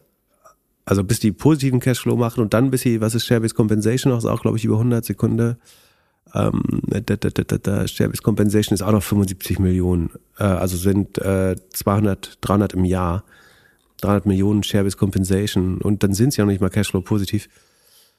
Das dauert noch eine Weile, bis das durchsaniert ist. Ähm, äh, schön, wenn die Leute da den, äh, die Euphorie haben, da schon wieder die Aktie zu verdoppeln. Ähm, vielleicht war es vorher zu günstig, aber ob es schon wieder dreieinhalb Mal Umsatz wert ist, da bin ich mir noch nicht so sicher. Ähm, und ich, ich glaube, äh, die These habe ich hier bei Echtgeld TV auch gemacht. Aber warum habe ich das nicht für Silvester gesagt? Ich glaube, ich hoffe, 2023 ist das Jahr, wo die Fetischisierung von Subscription-Modellen endlich mal aufhört. Ich glaube, wir werden im Streaming äh, und im SaaS-Markt lernen, dass, dass alles, was Subscription ist, doch nicht so stark also eingeloggt ist als Umsatz wie wir mal geglaubt haben. Wenn die Firmen pleite gehen, wenn die Konsumenten kein Geld mehr haben, ähm, wenn die Kreditkarten bouncen auf einmal bei Netflix, ähm, dann ist, hilft dir das schönste Subscription-Modell nichts mehr, weil dann ist bestenfalls sagen, ein schön strukturierter Case für Inkassobüros. Aber ähm, ich glaube, ein Marktplatz mit schönen echten Netzwerkeffekten ist spannender als das schönste Subscription-Modell. Und das heißt, dass eigentlich müssten alle Subscription-Modelle zwei zweimal Umsatz weniger Multiple haben und alle Marktplätze ein bis anderthalb Mal mehr Umsatz Multiple, ähm, glaube ich, wenn man das rational sehen würde. Ähm, weil ich vermute, die einige Marktplätze werden die Krise besser durchstehen als die Subscription-Modelle, obwohl ja uns seit Jahren was anderes erzählt wird. Aber das werden wir noch rausfinden. Ähm, finde ich sehr genau, gut. Das, das einzige Abo. Ich muss demnächst noch so eine spannende Rede handeln. Da kann ich das gut erzählen, finde ich. Das, das klingt so prophetisch. Sekunde, schreibe ich mir gleich auf. Und, und also, unter Prophet. Sollen wir es rausnehmen, damit, damit sich das, das keiner klaut? Ende. Episode 220, falls ich mir das nochmal anhören will. Was für ein Quatsch jetzt hier. Ich schreibe mir, ich schreibe mir ganz oft Dinge auf und dann lese ich die später und weiß überhaupt nicht mehr, warum ich das cool fand. Äh, warum ich das einen schlauen Satz fand. Aber jetzt äh, habe ich die Episode und kann das dann nochmal nachhören. Äh, mit, mit der Euphorie, die ich jetzt versprüht habe, äh, dann nochmal erzählen. So, also Peloton, ähm, es wird besser, muss man sagen, ne? Aber ich glaube noch nicht, dass wir das, das Ende des Schreckens schon gesehen haben bei Peloton. Dann lass zu Meta gehen. Apropos Schrecken. Ich ja. habe ich hab mir den Earnings Call angehört, den Anfang, Mark on fire, Effizienz, Effizienz, Effizienz. Das Jahr der Effizienz. Also, was wird unser Jahr? Was machen wir eigentlich im Jahr der Effizienz? Können wir irgendwo kürzen, Philipp? Ja, wir können Jan runterhandeln. Unsere, unsere Kantinenangestellten können wir rausschmeißen. Das soll ein ja, großer Effizienzmove sein, habe ich gesehen. Ja, dann machen wir den Podcast nur auf 45 Minuten pro, pro Folge. Um Serverkosten zu sparen. Ja. Wir, wir sparen eine Folge ein, wir machen eine Hälfte. Oder, oder wir sparen die Hälfte des Personals ein. oder ein Drittel. Das können wir auch machen. Ungeschnitten hochladen, geht auch. Ich meine nicht an damit, aber. genau, du redest einfach selbst. Eigentlich können wir nicht sparen. Wir sind zu nim- nimble. Wir müssen Kosten produzieren. Sonst können wir niemals VC raisen, wenn wir kein Geld verbrennen. Ja, ich, ich, ich habe den Earnings Call gehört und habe mir überlegt, wie das wohl dazu zustande gekommen ist. Und ich glaube, also, Moment, Mark, be be bevor du gleich wieder diese lustige Geschichte erzählst, die ich noch nicht kenne. Die Aktie ist ja danach 23% hochgegangen. Kannst du mir schon erklären, warum das der Fall war? Effizienz Ach so, weil die, die Message ist angekommen bei ihm. und AI. Okay, dann jetzt deine Geschichte. Also die, die Message ist Effizienz, AI und Long-Term irgendwann ganz, ganz, ganz weit in der Zukunft machen wir Metaverse. Aber aktuell ist Effizienz, das Jahr der Effizienz und äh, AI, AI, AI, AI. Und da habe ich mir überlegt, wie kam Marc da wohl drauf? Und meine Antwort ist, der war bestimmt im Skiurlaub mit, mit Bill Gates und Warren Buffett und hat sich komplett ausgeheult und meinte so, Alter, ey, 2022 war so ein Scheiß, ja, ich habe keinen Bock mehr. Meine Nachbarn lachen über mich, dass ich hier jeden Tag Geld verliere und außerdem wie, also, wie, wie, was muss ich tun, damit ich hier die Wall Street mich wieder Aber mag? 2022 war das beste Jahr ever für, für Mark Zuckerberg. Wieso das denn? Na, ähm, weil, weil er nicht mehr das größte Arschloch ist, weil Elon durchgedreht ist. Ja gut, aber das wäre dir ja auch egal, Und wenn, Antitrust, wenn, wenn Mark nicht mehr der, der, das Antitrust-Opfer Nummer eins, sondern Leute sagen, versuchen jetzt Apple und Google ins Bein zu pinkeln und Microsoft. Ja, wann geht's dir besser? Wenn, wenn dein Portfolio grün ist oder we- wenn du irgendwie von allen geliebt wirst? Äh, ich habe beides so lange nicht mehr erlebt. Ja, und äh, ja, auf jeden Fall, äh, Mark möchte von der Wall Street wieder geliebt werden und sein Freund Warren hat ihm gesagt, dann musst du effizienter werden und, äh, und äh, hier äh, Bill Gates hat äh, ganz viel Blabla gemacht und äh, jeder Satz hat mit AI entweder begonnen oder aufgehört und deswegen hat er das so schön positioniert. Aber AI, Also die- also die- bei der Presse ist überall, überall nur Efficiency angekommen und nicht AI. Aber Ja, er hat schon, also ich, ich habe mir, man kann sich ja das schön anhören, schon überraschend, wie sehr er auf AI gesetzt hat. Und er sagt zum Beispiel so, unsere Prioritäten haben sich nie verändert.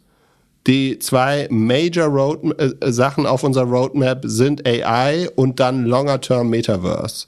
Und er erklärt halt so, wie sie zum einen in der Recommendation schon sehr gut sind in der AI, aber halt noch ein bisschen besser werden müssen ähm, und halt Market Leader im AI sein wollen. Und erklärt auch, wie er mehr monetarisieren möchte mit dem Reels, äh, was wohl ziemlich gut an, ankommt, und mit, mit äh, WhatsApp Business. Und dieses ganze Blabla Connecting People und so kommt nur ganz am Schluss mal kurz. das habe ich mich auch, mit das hab ich mich Metaverse. auch gefragt. Wofür brauchst du Generative AI, um Leute zu connecten? Ja, das geht ja nicht. Du musst die Leute ja nur drin lassen. Also besseren Content Also, machen. wenn der irgendjemand beim Skifahren getroffen ist, dann war es Tom Siebel, glaube ich, äh, der bei C3 AI hier den Trick abgezogen hat mit AI. Und das hat, und der dachte, hm, wenn, wenn C3 AI hochgeht, 27 Prozent, nachdem die AI einmal erwähnen, obwohl sie vorher schon, obwohl die das Kürzel AI haben, ähm, das musst du auch mal überlegen. Die Firma hat schon das Kürzel AI vorher gehabt bei Bloomberg. Ähm, und weil sie es einmal noch zusätzlich erwähnen, äh, naja, wie auch immer mein Verständnis ist, dass der Markt jetzt hofft, also der Markt hofft, dass der Markt begriffen hat, äh, es ist jetzt die Zeit fürs Cost-Cutting gekommen und er hat sich von seinen Metaverse-Träumen mehr oder weniger zumindest von den hohen Investitionen verabschiedet. Aber das zeigt, und äh, ich glaube, der Hauptgrund äh, ist eigentlich das Buyback-Programm, also dass er sich die Liebe, Liebe erkauft mit 40 Milliarden. Ähm, und äh, versprochen hat, für 40 Milliarden Shares zurückzukaufen. Das ist äh, ein, Zehntel fast der, der Bewertung. Und allein das sollte den Kurs stark treiben oder hat es ja jetzt schon getrieben. Das, glaube ich, ist eher der Grund, äh, warum die Liebe jetzt kommt, weil in den Zahlen zeigt sich das überhaupt nicht. Aber äh, eins nach dem anderen. Plus, er hat sich null vom Metaverse losgesagt, meiner Meinung nach. Also er sagt Effizienz, aber was Effizienz für ihn heißt, ist was ganz anderes. Geht nicht darum, wofür er ja abgestraft wird, ist seine Metaverse-Fantasien mit 100 Milliarden zu finanzieren. Äh, da wird er nicht einen Cent sparen, glaube ich, sondern er wird das gesunde Geschäftsmodell kaputt schrumpfen, was sie haben und was sowieso schon schrumpfen wird. Apropos schrumpfen. Der Umsatz von Facebook ist nämlich um viereinhalb Grandiose Überleitung, ne? Der, auch in Olympiaform heute. Kann an die Börse. Ähm, Kannst du es ein bisschen schneller machen, damit Leute, die es mit anderthalb hören, nicht mehr mitkommen? Genau. Ähm, bei ein, also mit 1,1 habe ich mich überreden lassen, darf man hören inzwischen. Äh, das verurteile ich nicht mehr. Ähm, also Umsatz, ähm, logischerweise ist das vierte Quartal das stärkste Quartal bei Meta, was wie bei jedem anderen Ad-Industrie getriebenen Werbemarktplatz äh, auch.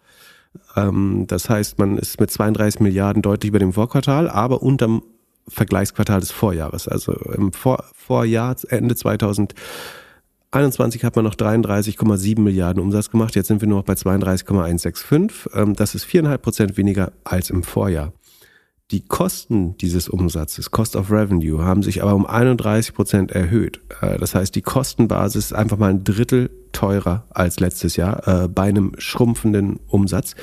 Schrumpft der Umsatz, weil alle Leute Facebook verlassen? Nein, es ist natürlich der Werbemarkt äh, und die FX, also die Foreign Exchange, die Wechselkurse, die aufs Ergebnis drücken. Allein viereinhalb oder drei bis vier Prozent sollten ein Wechselkurseffekt sein von diesem Abfall. Das sieht man auch ganz gut, weil in den USA äh, das Business deutlich weniger schrumpft als äh, in, in Europa. Ähm, und das, der Rest ist eben die Depression des Werbemarktes in Q4 gewesen, dass der nicht so heiß gelaufen ist wie in Q4 des letzten Jahres. So, trotzdem glaube ich, dass die Anspruchnahme jetzt nicht durch die Decke geht, aber dazu kommen wir gleich noch. Durch die höheren Cost of Revenue, ich habe gesagt, es ist ein Drittel höher geworden, im Vorjahr hatte Facebook noch eine Rohmarge von 81 Prozent, die ist auf 74 Prozent komprimiert worden. Das ist ein erheblicher Einbruch der Rohmarge. Ich weiß nicht, welches Unternehmen sieben Punkte in der Rohmarge verliert und die Aktie geht 23 Prozent hoch am nächsten Tag. Äh, du verstehst Effizienz einfach nicht. Ich glaube, es war der größte Bullshit-Lip-Service, den, äh, den er jemals geliefert hat. Ähm, also er hat hervorragend funktioniert. Er hat genau das erzählt, was Leute hören wollten, aber wird nichts davon delivern. Aber da, darauf kommen wir gleich. Aber er hat schön über den Punkt drüber gespielt, dass, Sie können ja vielleicht, da ich mich da, ich, jetzt finde ich das fast sieben Prozent. Ich gucke sicherheitshalber nochmal nach. Äh, ich finde es fast unglaublich. Sekunde. Cost of, äh, Sekunde, wo haben wir Meta? Nicht, dass ich hier was Falsches sage, dann wäre es ja furchtbar unangenehm. Ähm, Full Year 22, Cost of äh, Cost of Revenue 8336, 8336. Doch. Ist Wahnsinn. Äh, und damit ist die Sekunde. Mal sehen, was ich hier. Aber wie, wie. Das kann, Wort Gross Margin also kommt nicht einmal fucking vor in dem ganzen Ding, ey. Entschuldigung. Ähm, ja, also, ich glaube, er hat es hervorragend geschafft. Äh, hat das jemand, du hast doch den Call gehört, hat irgendein Analyst danach gefragt, warum die Gross Margin? Ja, die, Call, die Calls habe ich mir nicht mehr angehört. Äh, das ist mir zu viel Substanz. Ja, genau. Äh, was den meisten anscheinend auch. Also, die Aktie legt 25% zu an dem Tag, als die Rohmarge sieben Punkte verloren hat, sieben Prozent äh, Punkte ver verloren hat und damit fast 10% äh, runtergegangen ist. Sekunde, das äh, machen wir jetzt auch nochmal richtig, es müssten so 9% sein, wenn ich mich nicht irre. Ähm, es sind 8,7, also 9%. Wir haben 9% weniger Rohmarge bei Facebook oder 7% Punkte weniger Rohmarge und die Aktie geht äh, 23% los, hoch. Hallo, wie auch immer. So, nicht genug, dass der Umsatz nicht wächst und die Rohmarge sich deutlich verschlechtert hat. Jetzt könnten sich ja die OPEX verbessert haben. Bei den operativen Kosten legt man um weitere 18% zu. Jetzt muss man sagen, die Kündigungen kamen ja erst äh, relativ spät äh, im Q4, glaube ich, ne? oder war es Anfang des Jahres? Äh, Anfang des Jahres war. Anfang des Jahres. Also die, da werden wir frühestens im Q1 die, äh, die, die Kosteneffekte sehen. Aber im Q4 sind die Kosten noch um 18 Prozent gestiegen, während der Umsatz um 4,5 Prozent äh, gesunken ist und die Rohmarge sich deutlich verschlechtert hat. Hervorragendes Unternehmen, ich würde auf jeden Fall die Aktie kaufen. Ähm, und, also ich bin mir da gerade nicht short übrigens, äh, aber auch nicht lang, logischerweise. So, die R&D-Kosten sind 39 Prozent hoch. Äh, Marketing äh, hat man stabil gehalten, nur plus 4 Prozent, aber damit auch noch 9 Prozent mehr als der Umsatz äh, geschrumpft ist. Und Gen und Admin hat man sogar 7 Prozent gespart gegenüber dem Vorjahr. Aber wie gesagt, insgesamt wachsen die Total OPEX mit 18 Prozent bei schrumpfenden Umsätzen. Und damit hat sich das operative Income, das, ähm, der operative Gewinn um 49 Prozent halbiert. Von 12,6 Millionen auf 6,4 Millionen. Äh, fast eine Halbierung des operativen Gewinns. Ähm, das war alles aber nicht so schlecht, schlecht, wie man gedacht hatte. Offenbar der Markt hat noch Schlimmeres erwartet. Das Net Income liegt sogar nur bei 4,6 Milliarden, ist 55 Prozent unter dem Vorjahr. So, und jetzt, äh, Facebook ist ja jetzt wieder 500 Milliarden wert, äh, rund. Äh, der Net Profit, Net Income ist 23 Milliarden. Also wir haben eine Firma, die gerade schrumpft, die eine Margenkompression schon bei der Rohmarge hat, äh, deren Kosten schneller wachsen als der Umsatz. Und sie ist gerade mehr als 20 Mal Net Income wert. I don't know, ob das, ob das so, gut, der operative Cashflow sieht deutlich besser aus, der ist bei 50 äh, Millionen, aber die Share-Based Compensation wird entsprechend äh, auch sehr hoch sein. Habe ich die hier drin? Habe ich nicht drin. So, wie auch immer. Ich finde es, es war vorher mit, äh, bei 100 war Meta wahrscheinlich zu günstig bewertet, äh, würde ich sagen. Das ist gar keine Frage. Deswegen auch Meta hat 70 Prozent zugelegt dieses Jahr, glaube ich. Aber ich finde nicht, dass das dass irgendeinen Grund gibt, in Euphorie auszubrechen. Wir schauen mal noch ein paar andere Zahlen. Das Einzige, was ich mir gemerkt habe, war zwei Millionen Nutzer. Daily-Nutzer auf Facebook. Genau, haben noch, noch mal zwei, äh, 20.000 neue Nutzer gefunden, äh, Entschuldigung, äh, ja doch 20.000 neue Nutzer gefunden, von 1,98 auf 2 Millionen Daily-Nutzer auf Facebook, wer auch immer das ist.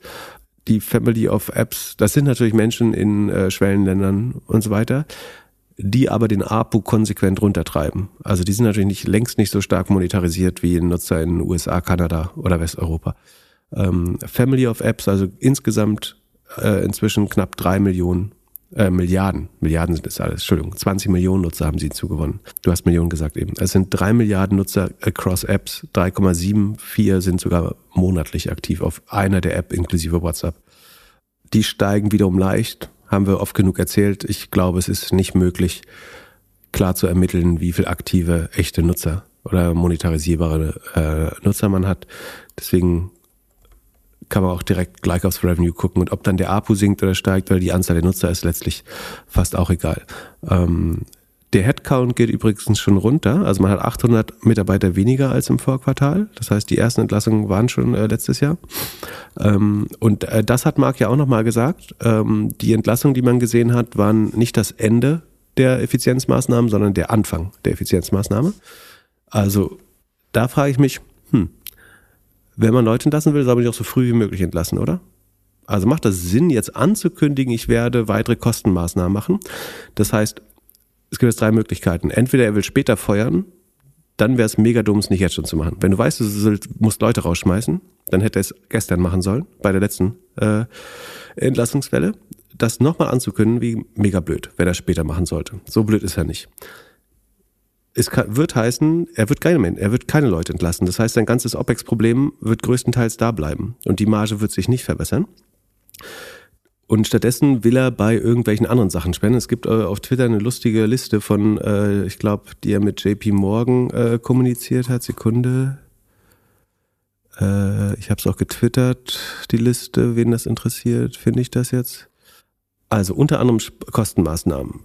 Eine 342, ein 342 Millionen teures Data Center äh, in Dänemark wird nicht erweitert. Äh, da spart man die, die Ride Perks, also irgendwelche Transport-Mitarbeiter-Vergünstigungen, äh, äh, wurden eingestellt.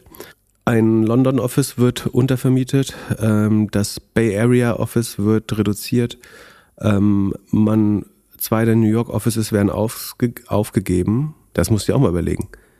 Die müssen ja vorher leer gewesen sein. Oder halb leer oder ein Drittel leer, wenn man die einfach zusammenlegen kann so schnell. Was für ein Luxus war auch vorher, das zu unterhalten. Äh, es wird 1000 Dollar Health Benefits gekürzt für die Employees. Ähm, ein 800 Millionen Data Center in äh, Texas wird nicht gebaut oder wird angehalten. Ähm, die Entwicklung eines 1,5 Milliarden äh, Alabama Data Center ähm, wird äh, gestoppt oder eingefroren. Ein 800 Millionen Data Center in Idaho äh, wird pausiert. Ähm, ein paar Job-Offers werden zurückgenommen, die schon draußen waren. Ähm, ein, äh, was ist WA, WA Washington, oder? Bellevue Washington äh, wird, wird eine Fläche abgemeldet ähm, und 100 Leute in der Cafeteria werden entlassen. ähm, so, was liest, also A, es geht jetzt nicht darum, OPEX zu sparen. Wie gesagt, äh, Er sagt einerseits, das ist nur der Beginn von Kostenmaßnahmen, es kann aber keine Mitarbeiter betreffen. Sonst hat er was wirklich Dummes gemacht, nämlich sie nicht gleich gefeuert, sondern alle in Angst und Schrecken versetzt und später würde er sie eh feuern müssen. So dumm kann nicht mal Mark Zuckerberg sein. Ähm, oder dumm ist er sowieso nicht. So, das heißt, er will, der andere große Spar, Sparmöglichkeit, die er hat, ist an den CapEx zu sparen, also Ausgaben. Und das ist eben die Erweiterung von Data Center. Das ist typischerweise CapEx, ähm, äh, Kapitalausgaben. Und jetzt kannst du natürlich sagen, das ist hier eine Effizienzmaßnahme. Aber warum hört eine Firma auf Data Center zu bauen? Weil sie weniger Daten brauchen. Aber wenn sie AI machen wollen, dann brauchen sie doch die Datencenter. Ja, weil sie weniger Nutzung erwarten. Facebook rechnet mit weniger Wachstum. Das heißt, wenn wir nicht anfangen, fünf verschiedene Datacenter nicht mehr auszubauen oder an, geplante Vergrößerungen aufzuhalten, dann heißt das, sie haben sich vorher ganz erheblich im, im Wachstum geirrt. Und was sie, mach, was sie machen, ist keine fucking Effizienzmaßnahme. Das ist, sie passen ihre Struktur den geänderten Bedingungen an, nämlich dass sie mit keinem, das hat er ja auch gesagt, dass er nicht mit dem gleichen Wachstum, Facebook wird nicht mehr 20 Prozent Wachstum sehen. Das hat er relativ klar gesagt äh, oder vorsichtig formuliert, aber ähm, das wurde nicht groß aufgepackt, aber er hat relativ klar gesagt, dass das Wachstum von vor Corona wird Facebook nie wieder sehen. Und das ist jetzt kein hier Aufwachmoment von wegen, ich hole jetzt überall Kosten raus und deswegen mache ich die Datacenter zu, sondern es ist, ich werde diese nicht bauen, weil wir die nie wieder brauchen werden, weil wir nicht mehr wachsen als Firma. Das steckt meiner Meinung nach dahinter. Das kann man so oder so lesen, ne? ist nur Meinung und äh, ist offensichtlich, dass ich Facebook auch nicht besonders mag. Aber ähm, ich glaube nicht, dass das Ausdruck von einer großen Effizienzdenke ist. Effizienz wäre mehr Leute cutten. Und das macht er offenbar nicht. Ähm, sondern er baut, er verpackt sehr schlau ähm, die Vorbereitung auf ein schrumpfendes Business in eine angebliche Effizienzmaßnahme. Und aus dem schrumpfenden Business kannst du trotzdem mehr Gewinne rausholen. Ne? Also so wenn du wirklich Kosten cuttest, kannst du natürlich mehr Cashflow generieren, auch in einem schrumpfenden Business. Ähm, aber ich sage jetzt nicht, dass Facebook für immer schrumpfen wird. Der Werbemarkt wird sich erholen äh, und vielleicht auch die Wechselkurse, weiß man nicht. Aber zweistellig wachsen wird Facebook so schnell nicht wieder, beziehungsweise auch nur für einen kurzen Bounceback-Moment. Oder wenn sie das Metaverse wirklich hinbekommen und etabliert bekommen. Aber im Moment baut man noch für andere Firmen kostenlos Apps. Wenn du irgendwas im Metaverse machst, würde ein Eventim zu, zu, zu Facebook gehen und sagen, bau uns eine virtuelle Konzert-App und wir bringen euch unsere Künstler. Ähm, abgesehen davon, dass Eventim keine Künstler hat, aber wir, wir managen das Verhältnis oder was weiß ich, würde Facebook ihnen wahrscheinlich bis heute noch kostenlos äh, die gesamte Metaverse-App bauen. Äh, und, und der Schwachsinn hat bis heute noch nicht aufgehört, sondern da, das geht weiter. Und das sieht man zum Beispiel auch in den Ausgaben.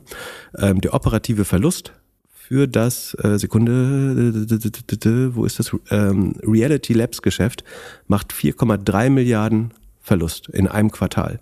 Das war im Vorquartal 3,6, davor 2,8. Also da werden die Verluste weiter aus, die Investitionen in Reality Labs gehen volle Kraft weiter. Und der Wert, Wert wird nächstes äh, Quartal nicht unter 4 Milliarden sein, glaube ich, der, der da wieder verbraten wird, währenddessen das Hauptgeschäft immer schlechter wird. Also ich sage nicht, dass Meta wieder auf 100 muss äh, oder so, aber ähm, ich glaube, der, also er hat es gut alles in eine gute PR-Message äh, verpackt. Er hat das Share Buyback Programm hat den Kurs jetzt massiv gestützt, aber ich meine, Mark Zuckerberg ist auch nicht der beste Einkäufer seiner eigenen Shares. Ne? Wir haben letztes Mal darüber geredet, wie Facebook für über 300 Dollar eigene Shares gekauft hat, äh, zwischenzeitlich oder im Schnitt für 200 irgendwas. Äh, gekauft hat, die zwischenzeitlich dann auf 100 Dollar runtergegangen sind. Ob das ein guter Anleger, also so, so pervers ist dieses Share Buyback System schon, dass statt Geld, also statt mir meine 50 Milliarden auszuzahlen an die als an die äh, Aktionäre und dann Steuern dafür zu zahlen, kauft kauft die Firma lieber bei über 200 Dollar ihre eigenen Aktien zurück und hat einen 100 oder 50 Prozent Verlust auf diese auf die, diese Aktien und da freuen sich die Leute und sagen, es ist eine effizientere Mittelverwendung äh, unserer Gewinne, wenn ich die Aktie zu Höchstkursen aufkaufe im Share Buyback Programm. Jetzt ist sie wieder bei 170 und jetzt kaufen sie für 170 wieder die Aktie und dann fällt sie wieder auf 100, wenn man sieht, äh, dass, dass er Bullshit erzählt hat und keine Kosten sparen wird wahrscheinlich, zumindest nicht signifikant. Ähm, also ich würde sagen, meine Prediction ist, wir werden im Nachhinein sehen, dass er minimal irgendwie bei CapEx äh, spart und nicht signifikant die Kosten runterbekommt oder nochmal neu Leute feuern muss. Und dann hat er was furchtbar Dummes gemacht, nämlich das angekündigt und ganz lange nicht umgesetzt und statt sie von Anfang an äh, zu feuern. Und wenn jetzt noch eine richtige Recession kommen soll, das heißt, wenn der Werbemarkt sich nicht kurzfristig wieder erhöht, äh, dann haben sie noch ein paar ganz andere Sachen äh, kommen. Wir werden ähm, es sehen. Ich hoffe, das war jetzt nicht zu. Ähm, ansonsten äh, habe ich hier in unserer, unser Sheet, das jetzt übrigens in hübschen ähm, Financial Times Lachsfarben ist, um die Augen zu schön, habe ich noch den Net Profit und Gross Profit per Employee äh, hinzugefügt, auch für Meta. Oder steht noch mal, da fehlt noch, äh, ich vergesse das immer mal vier zu machen, weil das ja das ganze Jahr betrifft. Ach nee, mal vier geht auch nicht, weil das war, hat ja Saisonalität. Na gut, das mache ich gleich nochmal ordentlich. Ähm, aber der geht signifikant, der Net Profit sowieso, aber der Gross Profit, der war vor zwei Jahren mal im Q4 390 mal 4, also 1,2 Millionen pro Mitarbeiter an Rohgewinn, den Facebook erwirtschaftet hat. Ähm, das sind jetzt nur noch 275 mal 4, sind äh, 1,1 Millionen ähm, pro Mitarbeiter. Innerhalb von zwei Jahren ein Großteil der Effizienz äh, einfach verloren gegangen. Und deswegen, ich glaube, Facebook muss mehr feuern. Ähm, wir werden sehen.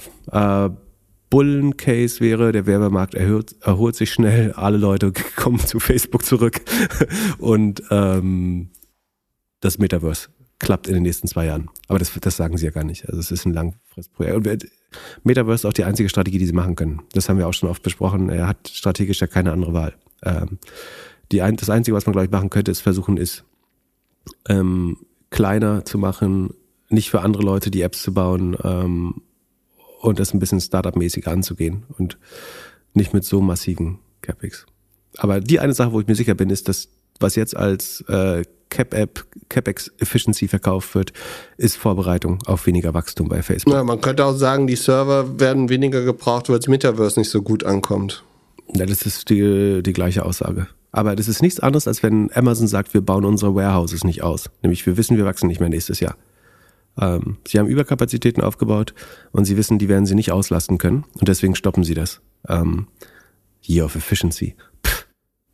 Kantinen, 100 Kantinen. Also das Einzige, was da drin steht, was ernst zu nehmen ist, ist, sie haben ihre Health Benefits bei den Employees gekürzt und 100 Kantinenmitarbeiter gekündigt. So. Der Rest ist einfach wenn du ganze Büroflächen so schnell kündigen kannst, dann waren die vorher leer. Dann musst du sagen, vorher haben die einfach unheimlich geschlampt mit ihrem Geld. Ähm, aber gut, das wissen Meta-Aktionäre ja hoffentlich, wie mit ihrem Geld umgegangen wird. Ähm, Im Zweifel äh, Buy High, Sell Buyback-Programme, davon gibt es jetzt wieder 40 Milliarden, damit stehen insgesamt 50 Milliarden zur Verfügung für den zweitschlechtesten Trader der Welt nach mir, äh, Mark Zuckerberg. Ich habe gute Nachrichten für OMR. Machen wir die erste Doppelfolge sich, eigentlich. Snap hat sich erholt von ihrem kleinen OMR-Dip. Ja, das hat äh, zweieinhalb Milliarden Market Cap gekostet, zu OMR zu gehen für, für Evan Spiegel. Äh, weil am nächsten Tag die Aktie um wie viel Prozent runtergegangen ist. Ähm, nein, das lag natürlich nicht am, am Interview, sondern an den Earnings äh, von Snap. Äh, da gehen wir jetzt auch mal kurz rein. Da doppelklicken wir jetzt mal im Sheet. So, jetzt müssen wir einen Gang runterschalten. Das sind jetzt nur noch 1,3 Milliarden Umsatz, von dem wir sprechen. Snap hat es immerhin geschafft zu wachsen und zwar um 0,14 Prozent. Äh, also beim Wachstum hat es Facebook geschlagen um, äh, um 4,64 Prozent. Ähm, also minimales Wachstum, kein gutes Ergebnis und Snap guidet auch, dass, also die sehen schon den, was Snap immer ganz gerne macht, ist, äh, sie sagen mal, sie kennen ja die Januarzahlen schon und deswegen guiden sie für das nächste Quartal. Und also sie haben schon gute Visibility, Sichtbarkeit der Ergebnisse im Q1. Der Januar ist abgelaufen. Sie können schon ganz gut sagen, wird's gut, wird schlecht. Und sie sagen, es wird eher schlecht. Also der Januar wird unter dem Vorjahr liegen, glauben sie. Äh, und das würde heißen, ähm, und gegen Richtung eine Milliarde äh, könnte es gehen. Man könnte sogar unter eine Milliarde fallen, wenn es richtig schlecht läuft. Also die, die Range, die sie angeben, äh, da könnte das was passieren. Ähm, ansonsten, die, auch bei Snap wachsen die Kosten äh, weiter viel zu schnell, noch mit immer noch 26,5 Prozent. Äh, auch da müssten sich ja ähm, Kürzungen noch durchsetzen, mehr und mehr. Ähm, aber Revenue stagniert, schwacher Werbemarkt, äh, Gründe sollten klar sein, äh, plus die Apple-Problematik ATT drückt weiterhin auf das Modell von Snap auch. Ähm, und so bauen sich die Verluste aus im Vorjahr hat man noch 25 Millionen, nur 25 Millionen verloren. Im Q4, das sind dieses Jahr schon äh, 288 Millionen minus. Das ist eine negative Profitmarge von 22 Prozent inzwischen. Vorher waren es nur minus 2 Prozent. Also die Lücke, die reißt relativ stark auf da. Man muss dazu sagen, operativer Cashflow sind sie auf Gesamtjahressicht, im Q4 sowieso starkes Weihnachtsquartal, aber auch auf Gesamtjahressicht ist ihr operativer Cashflow noch positiv. Also sie haben keinen Finanzierungsbedarf oder so. Ähm, aber die Share-Based Compensation, ähm, die ist hier signifikant, nämlich 38 Prozent der OPEX sind Share-Based äh, Compensation. Und äh, das sind allein 418 Millionen Share-Based Compensation. Deswegen kann man fast 300 Millionen Verlust machen, aber hat trotzdem positiven Cashflow, weil der Verlust besteht zu einem Großteil ähm, zum überwiegenden Teil, zum mehr als der Höhe des Verlustes, um genau zu sein, aus Share-Based Compensation, also rein Buchverlusten oder Verwässerung äh, der Aktionäre. Ähm, ansonsten wächst die Firma nicht, ähm, generiert ein bisschen Cash, wie gesagt. Ähm, muss man schauen, ob die mit dem steigenden Werbemarkt wieder neue Dynamik finden. Aber das hat, äh, das habe ich vergessen bei Meta. Ähm, wenn man in Meta investiert, glaubt man entweder halt sozusagen, dass die Cash-Fontäne irgendwann wieder angeht äh, von alleine ähm, oder dass äh, Mark, Zuckerberg, Mark Zuckerberg wirklich kürzt. Oder wenn du glaubst, entweder TikTok wird verboten oder das Metaverse funktioniert, kann es natürlich trotzdem äh, eine gute Wette sein. Ne? Und was ich sagen wollte, ist, dass natürlich sowohl Snap als auch Meta unter TikTok weiterhin äh, leiden und Snap vielleicht sogar ein bisschen mehr. Da gibt's ja jetzt mehr und mehr Hoffnung oder ähm, Ideen, erste Gesetze, die eingebracht werden, TikTok zu verbieten in den USA um Druck auszuüben. Das wird wahrscheinlich eher dazu führen, dass TikTok im Zweifel eine US-Entity äh, gründet, äh, die autark dort betrieben wird auf US-Boden. Aber ähm, auch da würde ich sagen, bei, auch bei Snap nicht vollkommen klar, dass man das Momentum wieder aufnimmt, ähm, wenn der Werbemarkt anzieht. Ähm, bei, bei der Sekunde die Nutzerzahl schauen wir uns mal an. Äh, das ist ja im Zweifel relevant und die wachsen nicht so stark wie im Vorquartal. Da waren es 4,6 Prozent Wachstum, sind jetzt noch 3,3. Das sind trotzdem 12 Millionen neue Nutzer netto. Aber ähm, naja, 12 Millionen, 3,3 Prozent immerhin, ist nicht schlecht. Äh, Im Vergleich zum Vorjahr sind es übrigens nochmal deutlich mehr. Ne? Vorher waren es 319 Millionen, jetzt sind wir 375 Millionen. Also Nutzerwachstum hat Snap noch ganz ordentlich. So kann man es eigentlich auch sehen. Ne? Das Nutzerwachstum ist äh, fast bei 20 Prozent. Ähm, und das Revenue ist stabil. Das heißt, der Revenue pro Nutzer ist einfach um äh, 20 Prozent äh, auch gefallen, wahrscheinlich. Ähm, so in dem Dreh, Back of an Envelope, alles. Ähm, ja. Achso, den APO haben wir ja sogar. Ja, der ist von, von 4 Dollar auf äh, 3,74, äh, 47 gefallen. Ähm, also so wie ich gesagt habe, letztlich alles. Ja. Noch Fragen? Und keine Fantasie für die kommenden Monate ich finde es sehr uninspiriert im wahrsten Sinne des Wortes, was Snap gerade macht. Subscription-Modell hier und da und ich glaube, sie werden location-based nochmal mehr für, also ihre, ihre Map ist, glaube ich, das, was am ehesten noch für einen Durchbruch geeignet, äh, geeignet ist, äh, nochmal ein ganz neues Bedienkonzept äh, auch aufzumachen oder zu erweitern. Aber ansonsten finde ich schwer. Aber das Userwachstum sieht gut aus bei Snap, ne? Also vielleicht sind wir auch zu weit weg von der Generation, um das zu verstehen. Eigentlich ist das Userwachstum noch brachial gut, also 20 Prozent fast gegenüber dem, äh, ja, 16, 17 Prozent gegenüber dem äh, Vorjahr. Ja, hätte er mal über Effizienz gesprochen. Oder AI. Oder AI. Oder ein paar Leute dann Kantine rausgeschmissen. So, Betty, du hast keinen Job mehr. Morgen ist Earnings Call. Äh, dann äh, weiter zu Amazon. Da hast du eigentlich bessere Zahlen erwartet. Eher Erholung, hast du auf jeden Fall am Ende der letzten Folge gesagt. Ja. Ist, ist nicht ganz so gut gelaufen, oder? Ja, mir ist gar nicht so wichtig, ob ich da jetzt vielleicht, also ich gestehe gern äh, ein, dass ich es nicht gut getroffen habe. Äh, wichtiger finde ich, dass wirklich ein sehr, sehr gemischtes Bild ist bei Amazon ähm, dieses Quartal. Äh, überwiegend ist es nicht großartig, da, da, da hast du schon recht. Also, der Gesamtumsatz ist um 9% gestiegen oder 8,6% auf 100, rund 150 Millionen Milliarden natürlich US-Dollar. Und da muss man auch relativ klar sagen, dass die Net Product Sales, oder sagen wir können dann gleich mal in die Geschäftsbereiche, die Segmente gehen. Also das Online-Stores-Geschäft ist um 2,3 Prozent geschrumpft. Ähm, also der eigene Handel, das, was Amazon selber als Händler über die Plattform verkauft, äh, ist kleiner als im letzten Weihnachtsquartal gewesen. Ähm, selbst ihr Physik, selbst Whole Foods hat mehr Umsatz gemacht. Die sind nämlich um 6% gewachsen. Das ist aber auch ein bisschen Inflation wahrscheinlich. Äh, bei Whole Foods sind die Preise so hoch, da fällt die Inflation dann auch nicht mehr auf. Aber das Third-Party-Seller, also das Service Revenue hat sich ganz gut geschlagen. Das Third-Party-Seller, also die Amazon Marketplace Merchants, deren Umsatz ist um 20 Prozent gestiegen. Das können teilweise Kostenerhöhungen sein, ähm, aber auch so ein originäres Wachstum. Und wir haben es in den vergangenen Quartalen ja immer schon mal gesagt. Man sieht eigentlich relativ klaren strategischen Wandel bei Amazon, dass sie ihr eigenes Retail-Geschäft mehr und mehr aufgeben zugunsten des Third-Party-Seller-Businesses. Äh, also man sieht, ähm, das wächst mit 20 Prozent eigentlich richtig gut, ähm, während ihr eigenes Geschäft schrumpft. Ähm, das gemittelte Wachstum wäre so im niedrigen einstelligen Bereich, äh, aber das will man offenbar äh, gar nicht für sein eigenes Geschäft, sondern man gibt freiwillig nach. Oder vielleicht haben sie auch Probleme mit der Supply Chain, äh, das weiß man nicht. Aber mein Gefühl, es ist eine strategische Entscheidung, dass Amazon weniger selbst verkaufen will. Äh, vielleicht auch um den regulatorischen Druck ein bisschen herauszulassen. Und stattdessen gibt man den Marktplatzhändlern Platz zu wachsen. Die bittet man dafür aber weiterhin vorzüglich zur Kasse äh, und eher mehr denn je, weil man natürlich auch stärkende, äh, steigende Fulfillment-Kosten hat. Da kommen wir gleich nochmal zu. So, dann, äh, was ich herausstechend finde, ist das Werbe. Ne? Ich würde sagen, der, das eigentliche E-Commerce-Geschäft von Amazon ist drei- oder vierlagrig. Die Basis ist, sind ihre eigenen Angebote. Ähm, die schaffen einen gewissen Preisdruck äh, und sagen, erwirtschaften auch Margen vermutlich für Amazon. Ähm, damit versuchen Händler äh, zu konkurrieren oder andere Produkte zusätzlich anzubieten. Und äh, darauf wiederum basiert ein, ein Ad, ein Retail-Media-Modell, also der Advertising-Markt von Amazon, wo Leute sich extra Plätze-Rankings äh, oder äh, Display-Anzeigen kaufen auf äh, Amazon und anderen Webseiten. Und das war der Bereich, der am schnellsten gewachsen ist zuletzt.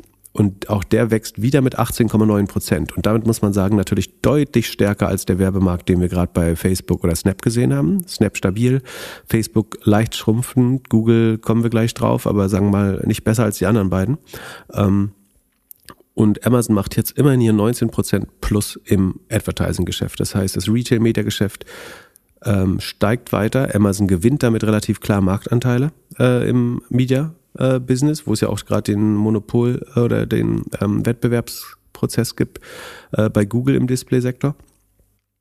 Und was man aber auch, und sie sind jetzt wahrscheinlich bei einer 40 Milliarden Run-Rate ähm, im das Q4 ist natürlich auch da besonders hoch mit 11,5 Milliarden, aber insgesamt auf, also last 12 months ist es noch 37,7, aber so nächst, nächstes Jahr, äh, im nächsten Quartal sind wir dann bald bei 40 Milliarden Advertising Business, das Amazon äh, hat. Ja, zum Vergleich, wir nehmen einen Google, Sekunde. Ähm, ich, das Hin- und Herspringen nervt jetzt. Unser Sheet ist echt groß geworden. Google Properties macht 246 Milliarden. Also Amazon ist ungefähr ein Fünftel, ja, ein Sechstel von Google, dem größten Player im Werbemarkt, äh, aber wächst eben deutlich schneller, gewinnt Marktanteile hinzu. Aber wenn man das jetzt feiert, neigt man dazu zu übersehen, dass erstmals dieses Advertising-Business langsamer wächst als das Third-Party-Seller-Business. Also äh, ein Händler, der gleich viel Geld ausgegeben hat wie letztes Jahr, hat vermutlich weniger Geld für Advertising ausgegeben, weil so eine Third Party ähm, wurde um 20 Prozent hochgezogen. Advertising schafft noch 19 Prozent Wachstum. Das ist jetzt die Frage, sind das Preiseffekte, dass ähm, die Preiserhöhungen beim Third-Party-Geschäft äh, das jetzt so einen Einmaleffekt gemacht haben? Oder schafft Amazon es nicht mehr, dass Retail-Media schneller wächst als Third-Party-Services? Ähm, man könnte auch sagen, Third-Party Services profitiert sehr stark von dem Rückgang des eigenen Amazon-Geschäftes, weil man ihnen der Markt überlässt, mehr oder weniger. Aber das sollte man auf jeden Fall beobachten, äh, weil bisher war es ja immer schön so, dass Advertising nochmal deutlich schneller wächst als die äh, 3P Marketplaces, ähm, Marketplace-Händler. Aber das kommt jetzt auch langsam also zum Erliegen nicht. Ist noch gesundes Wachstum, aber nur noch so schnell wie die Händler eigentlich. So, dann ist noch das vierte Layer im E-Commerce-Geschäft, wer Subscription Services, das sich natürlich über ein viel größeres Value Offering erstreckt, nämlich auch Prime Video und so weiter. Ähm, und in Zukunft RX Pass, das Pharmacy, das ähm, Apotheken-Abo-System, äh, kommen wir gleich kurz drauf. Also Subscription Services, da war das Wachstum auf 10% oder zuletzt sogar 9% runtergegangen. Dann hatte man Preiserhöhungen angekündigt, die materialisieren sich jetzt. Ähm, 13,1% ist das neue Wachstum des Prime Subscription Businesses. Das heißt, da ist man jetzt wieder zweistellig. Ähm, das können neue Prime-Abos sein, das wird aber sicherlich auch ein Pre äh, Preiserhöhungseffekt sein. Da gab es Preiserhöhungen. Und so wächst man jetzt wieder mit 13 Prozent. Und das könnte halt letztlich, letztendlich ist RX Pass ja auch eine Preiserhöhung. Ähm, das heißt, da wird es, ich glaube, 5 Dollar extra pro Monat kostet das. Das heißt, das könnte für neues Wachstum beim Subscription-Business sorgen, weil die gleiche Anzahl der Abos, wenn 10% der Prime-Kunden vielleicht RX Pass hinzulegen, ähm, dann hätte man schon 0,5 Prozent. Äh, was habe ich gesagt? Wenn 10 Prozent das hinzulegen, die wachsen um 50 Prozent, da hat man 5 Prozent äh, extra Wachstum rausgeholt. Das äh, wird man wahrscheinlich sehen. Ich glaube, 10 Prozent wird man nicht sofort haben, aber ich bin relativ optimistisch für Subscription Services, dass wir da zweistellig bleiben beim Wachstum. Und dann finde ich noch ganz spannend, also AWS haben wir natürlich, da reden wir gleich drüber, aber ist der Posten Other wird auch zunehmend größer. Also wir haben inzwischen äh, 4 Milliarden Other Business, ähm, also was Umsätze, über die sich jede Firma freuen würde, in Höhe von 4 Milliarden, sind bei Amazon Other, nachdem man schon alle größeren Sachen rausgenommen äh, hat.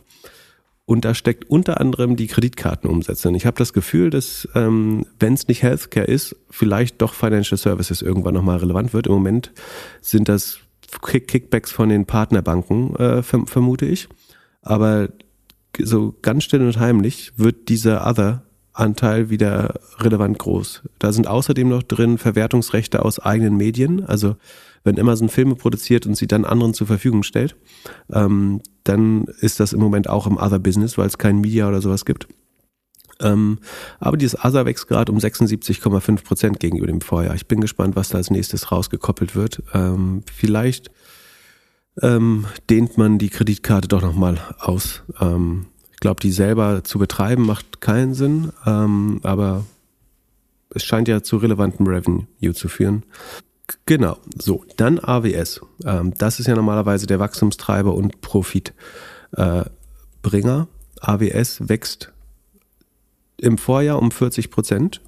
Wie viel dieses Jahr noch? Äh, um die 30? 20. Also das Wachstum hat sich halbiert. Äh, Im Q1 waren es noch 37, dann 33, dann 27,5 und jetzt ist noch 20 Prozent. Nicht mal eine Milliarde über dem Vorquartal. Bei 21 Milliarden Runrate, äh, demzufolge über 80 Milliarden immerhin. AWS ist der Marktführer. Ähm, das ist natürlich ein substanzielles Cloud-Business, aber das Wachstum ist auf 20 Prozent runter und damit wächst Amazon genauso schnell wie die Jonas Cloud. Äh, äh, das war der gleiche Wert, den wir gesehen haben. Also ob der Cloud-Markt wirklich um 30 Prozent noch wächst, ist die Frage. Bei Google und bei Microsoft tut das noch. Da sind 31 und 32 Prozent Wachstum aktuell. Bei Amazon, bei Marktführer sind es nur noch 20 Prozent.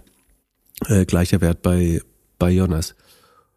So, und dann gucken wir nochmal auf die, jetzt war jetzt quasi das Umsatzwachstum, die Profitabilität ähm, ist dann so, dass Amazon mit ähm, aller Mühe noch zwei Prozent operative Marge erwirtschaftet. Die kommt aber, also es sind 2,7 Milliarden, die kommen natürlich überwiegend aus dem AWS-Geschäft, das allein, äh, ich glaube, 5 Milliarden beiträgt. Sekunde, Operating Income von AWS ist ja 5,2 Milliarden.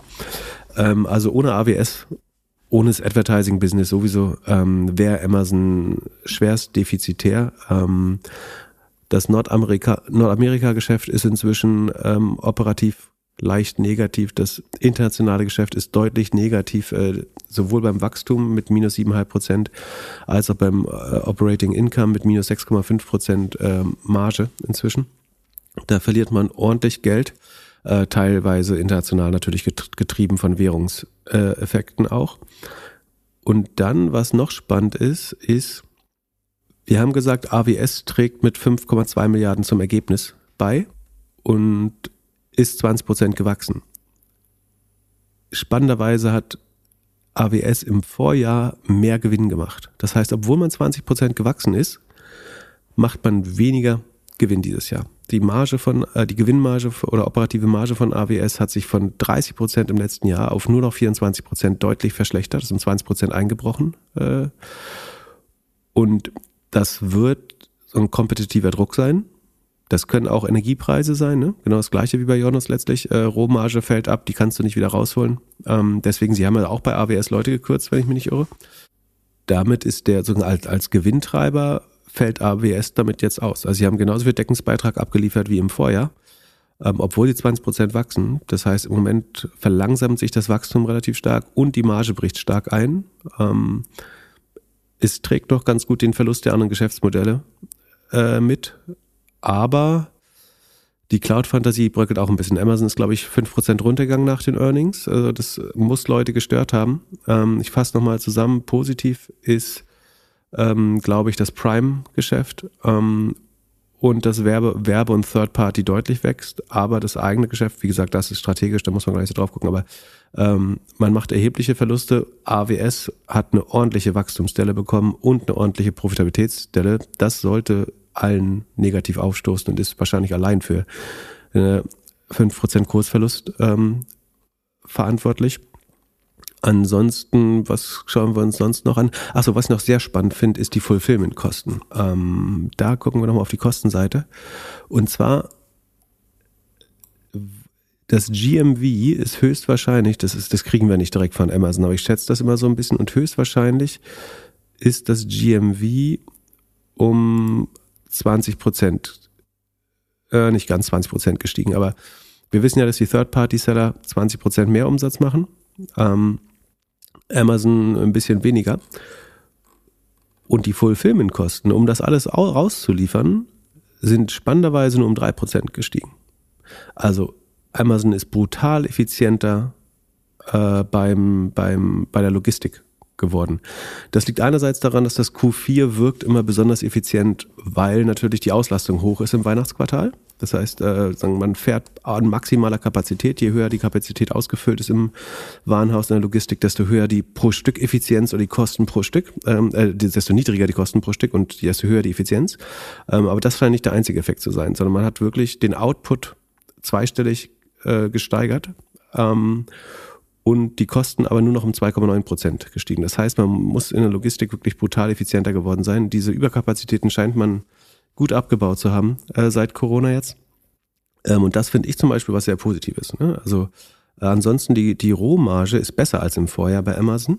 Ähm, aber Amazon hat eine drei Prozentpunkte höhere Rohmarge von 40 auf 42,6 hochgegangen ähm, und die Fulfillment-Kosten sinken. Und das ist die Aktie, die 5% verliert, während Facebook, bei denen es umgekehrt ist. Na gut, da gehen wir nicht wieder drauf äh, zurück. Und äh, ich glaube, das sind auch schon die wichtigsten Sachen zu Amazon. Was kriegen wir sonst noch reported? Äh, lass mich kurz gucken. Die Anzahl der Mitarbeiter haben wir schon mal behandelt. Ne? Da gab es Entlassungen. Man ist jetzt bei 1,54 Millionen. Es waren mal 1,61 im Vorjahr. Ähm, Gross Profit pro Mitarbeiter steigt bei Amazon äh, dadurch. Ähm, das heißt, die haben gehört, was die Zeit geschlagen hat. Ähm, und das müssten die wichtigsten Amazon. Also Inventories haben wir noch. Also Lagerbestand würde ich sagen ist unauffällig. Der ist ein bisschen über dem Vorjahr das eigene Lager. Also ähm, man, man kauft nicht zu viel ein, man schafft es einigermaßen abzuverkaufen, was man hat.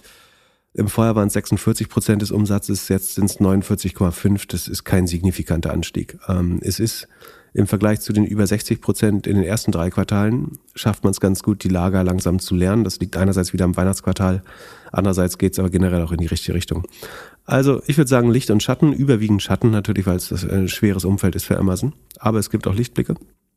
Ähm, vor allen Dingen sage ich aber, ich bin mehr als glücklich weiterhin, dass ich letztes Jahr diese Aktie abgestoßen habe, ähm, die bis dahin ein Drittel meines Depots ausgemacht hat ähm, und die ich sehr mochte und auch gut gelaufen ist.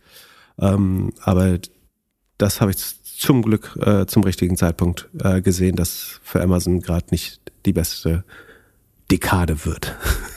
Und vielleicht hatten wir wirklich Peak Amazon. Vielleicht, la, vielleicht hat Alex, la, Alex Graf, vielleicht hat Alex Graf endlich, ach, du bist doch investiert bei Amazon. Deswegen findest du das so unlustig. Vielleicht, vielleicht hatte Alex, Microsoft. Vielleicht hatte Alex Graf ja. recht und Peak Amazon war tatsächlich 2021. Genau. Herzlichen Glückwunsch mit deiner Microsoft-Aktie. Dieses Jahr äh, mit plus 9,44 Prozent wahrscheinlich die schlecht performendste Tech-Aktie des Und Jahres. Amazon? Amazon plus 25 Prozent, mein Freund.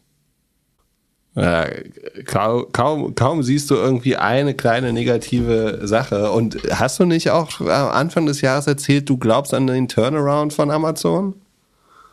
Ja, dass er im Q3, Q4 kommt, oder? Habe ich gesagt? Kannst du Ja. gerne nochmal anhören, Freundchen. So, le letztes Jahr Amazon, also über 365 Tage minus 22 Prozent. Microsoft ein Jahr Performance, oh, minus 13 auch. Na gut, aber besser. Und Microsoft macht AI. Ja, ja. Pustekuchen, die Kaufer haben so eine Luftnummer sich Link, jetzt da LinkedIn und beteiligt. AI gegen äh, hier deinen Shampoo-Spritzer äh, CEO und der kommt ja noch wieder. He's coming back. He's coming back. Wenn es aufwärts geht. Wenn, wenn, wenn Jeff, wenn Jeff wiederkommt, kaufe ich wieder, okay? Ga, äh, ga, ja, da bist du zu spät. Hast du dieses Jahr, äh, hast du die, diese Woche äh, hier äh, Chat äh, GPT genutzt? Äh, ich benutze jetzt nur Ist noch vorbei, Porn, der Hype ist vorbei. AI. der der AI-Hype ist vorbei. Wieso? Microsoft hat sich da so eine kleine, so eine kleine, wie, wie, hieß dieses kleine Ding, was immer so beim bei, äh, Office, ja genau, die haben sich Clippy gekauft. Ja. Der, der, also Pass mal auf, wie kein schlau- vernünftiger Unternehmer hätte das Ding Bla, verkauft. bla. Wenn Pass mal auf, wie, wie schlau Clippy werden wird. Und, und ich glaube, in äh, 2025 hat Azure AWS überholt. Ja. Ja, äh, ist Nee, ja egal. Hast du bloß die größte Cloud-Hosting-Company der Welt dann. Wo willst du damit hin? Du hast dann dein, Ja, du hast dann dein Amazon, deine komische Marktplatzbude da, wenn die Leute nichts mehr kaufen. Kannst du, kannst du deine Unternehmen mal gerade anrufen, wer, wer von denen bei Microsoft ist und wer bei AWS? Geh mal durch deine, geh, mal durch deine Lieblingsfünf Firmen, an denen du beteiligt bist. Da sind viele bei Azure bestimmt. Ach Quatsch, nobody, nobody. Ja, aber guck mal, Vorher 2000, wechseln die zu 2020 ihr- hatte er. Äh, Sekunde, wir gucken jetzt mal hier Marktanteil. Sekunde. Ach so, den Azure wissen wir ja nicht. Kein. Mensch arbeitet mit Microsoft freiwillig. Kein Mensch. Das, das ist Quatsch. Frag mal, also hier, Community, sag Glöckler mal, wie geil Azure ist. Azure ist. Ähm, Sekunde. Das Einzige, was nervt, ist, dass sie das Azure Revenue nicht einzeln auswerten. Selbst an der Brand hapert schon. Kein Mensch weiß, wie man es ausspricht. Äh, ja, Azure ist eine scheiß Brand, da bin ich auch dabei. Aber AWS ist jetzt auch nicht so viel geiler, muss man mal sagen. Das Cloud Revenue haben wir. Ähm, Cloud Revenue, nehmen wir das mal stellvertretend? Ja, Cloud ist Cloud, ne? Nee, nee, ist ihr eigener Cloud-Umsatz. Das können wir nicht einfach alles gleich machen. Kriegen wir jetzt nicht hin.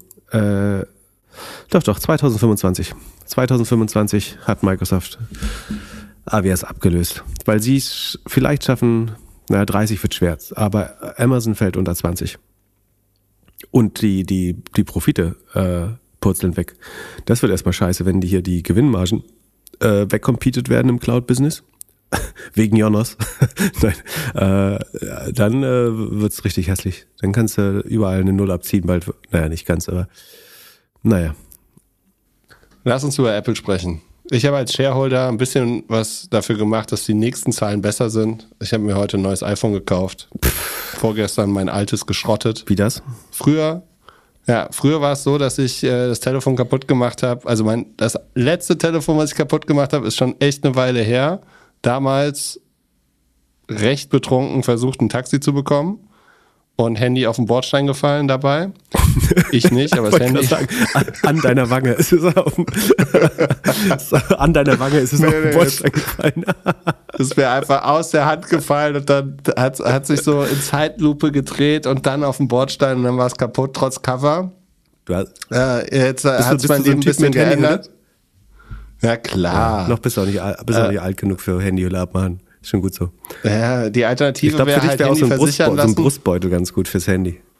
Nee, ich habe so einen Clipper an der Seite, der an den Gürtel geht, weißt du? Sehr schön. Übrigens, Apple hat dieses Jahr auch schon hier 24% plus gemacht. Ja, bei mir geht's Ja. gut. Äh, da- Das Willst ist der, LWM das, auch das, noch das, das sichere nachgucken? Zeichen, dass wir nochmal einen Crash bekommen, ey. Ist ja alles schon wieder, ich meine, es sind ja alles gute Unternehmen, aber naja. Bitte was? LWMH? Äh, Sekunde. Auch 21% hoch. Warte mal, ich guck mal hier, wie mein, äh, Guck mal, se selbst MSCI ist plus äh, 22,8 Prozent. Wo ist Microsoft nochmal?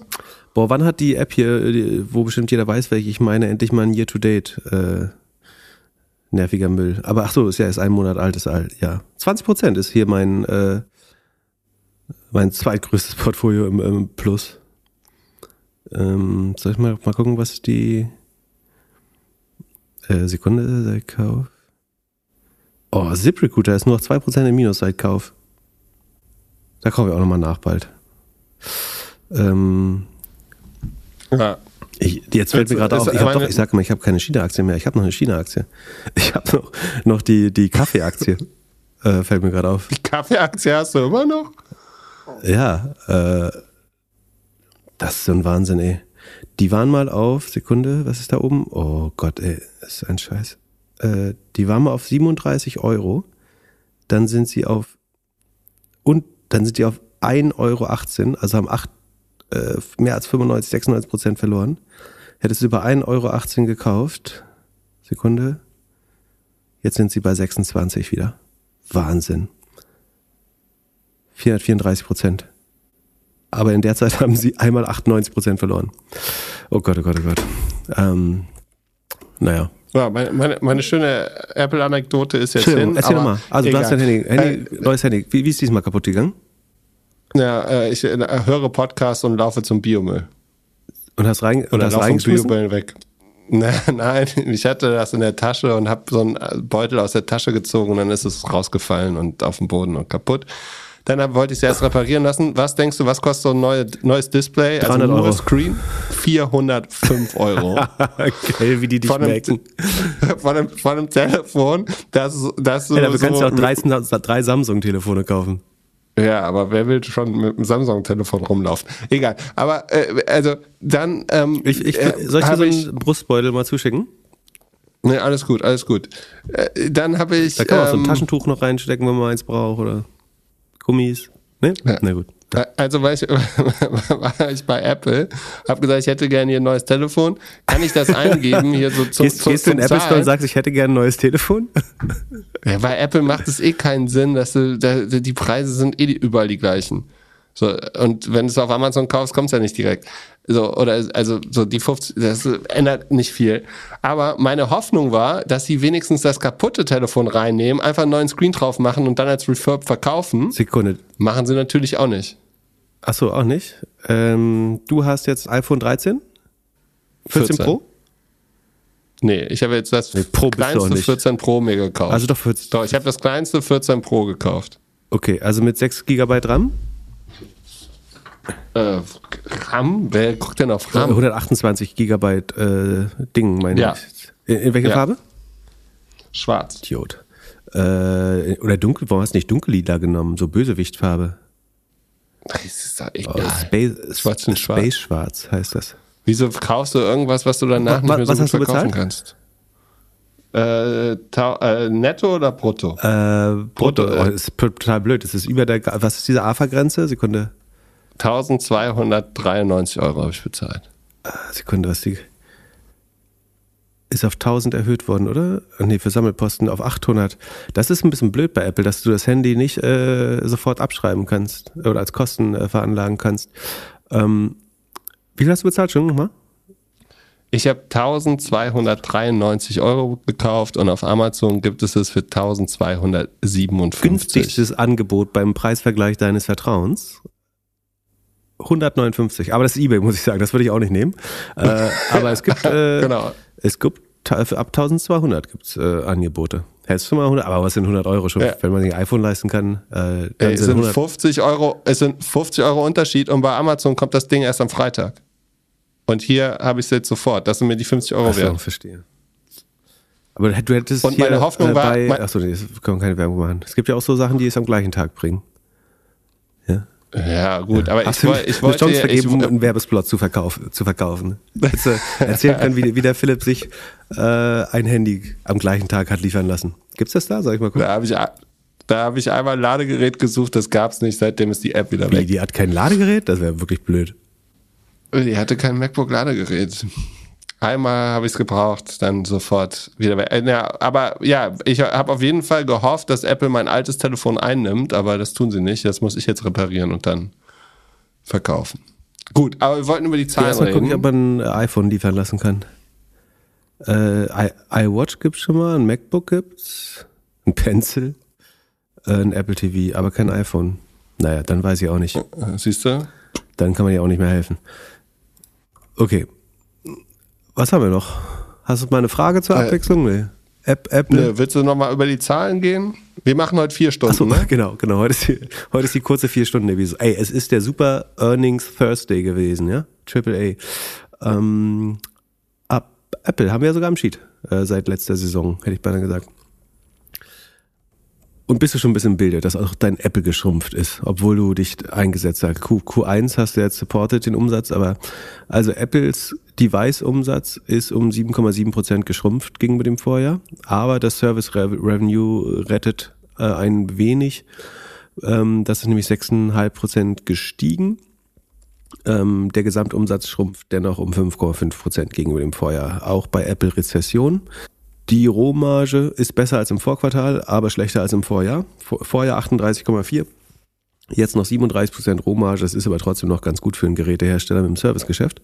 Achso, das war nur die Produktrohmarge. Die äh, gesamte Rohmarge ist nämlich sogar 43 Prozent, weil das Servicegeschäft 71 Prozent Rohmarge hat. Problematisch ist, dass auch bei Apple die Kosten mit 12,2 Prozent weiter wachsen, während der Umsatz gerade schrumpft. Aber man muss fairerweise sagen, hattest du ja in der vorletzten Folge, glaube ich, ganz richtig gesagt, dass Apple die einzigen sind, die einigermaßen vorsichtig geheiert haben durch die ganzen Jahre und deswegen auch mal ein paar Quartale eventuell durchstehen können. Ähm, die Kosten wachsen nur mit 12 Prozent, muss man sagen. Ähm, ein relativ konservatives Hiring äh, in letzter Zeit bei Apple. Ähm, sie haben nie mehr als 10 Prozent mehr Leute eingestellt äh, im Jahr äh, und dadurch vielleicht schaffen. Ich habe ja überlegt, ob, weil ähm, Timmy da den Paycut mitnimmt, ob er Leute feuern muss, aber vielleicht könnte Apple auch der Einzige sein, der vorbildlich geheiert hat und es ohne schafft. Es sieht bisher so aus. Ähm, operative Marge geht von 33,5 auf 30,7 runter. Äh, bringt Apple auch nicht um. Ähm, die Supply Chain war belastet, die, der Consumer Demand ist logischerweise belastet. Ähm, iPhone-Umsätze 8% weniger als im Vorjahr, vor allen Dingen aber iMac, ähm, wobei das viel weniger ist, vom, also absolut gesehen viel kleinere Zahlen. iPhone macht allein 66 Milliarden Umsatz, iMac ist das nur mit 8 Milliarden relativ kleines Geschäfts.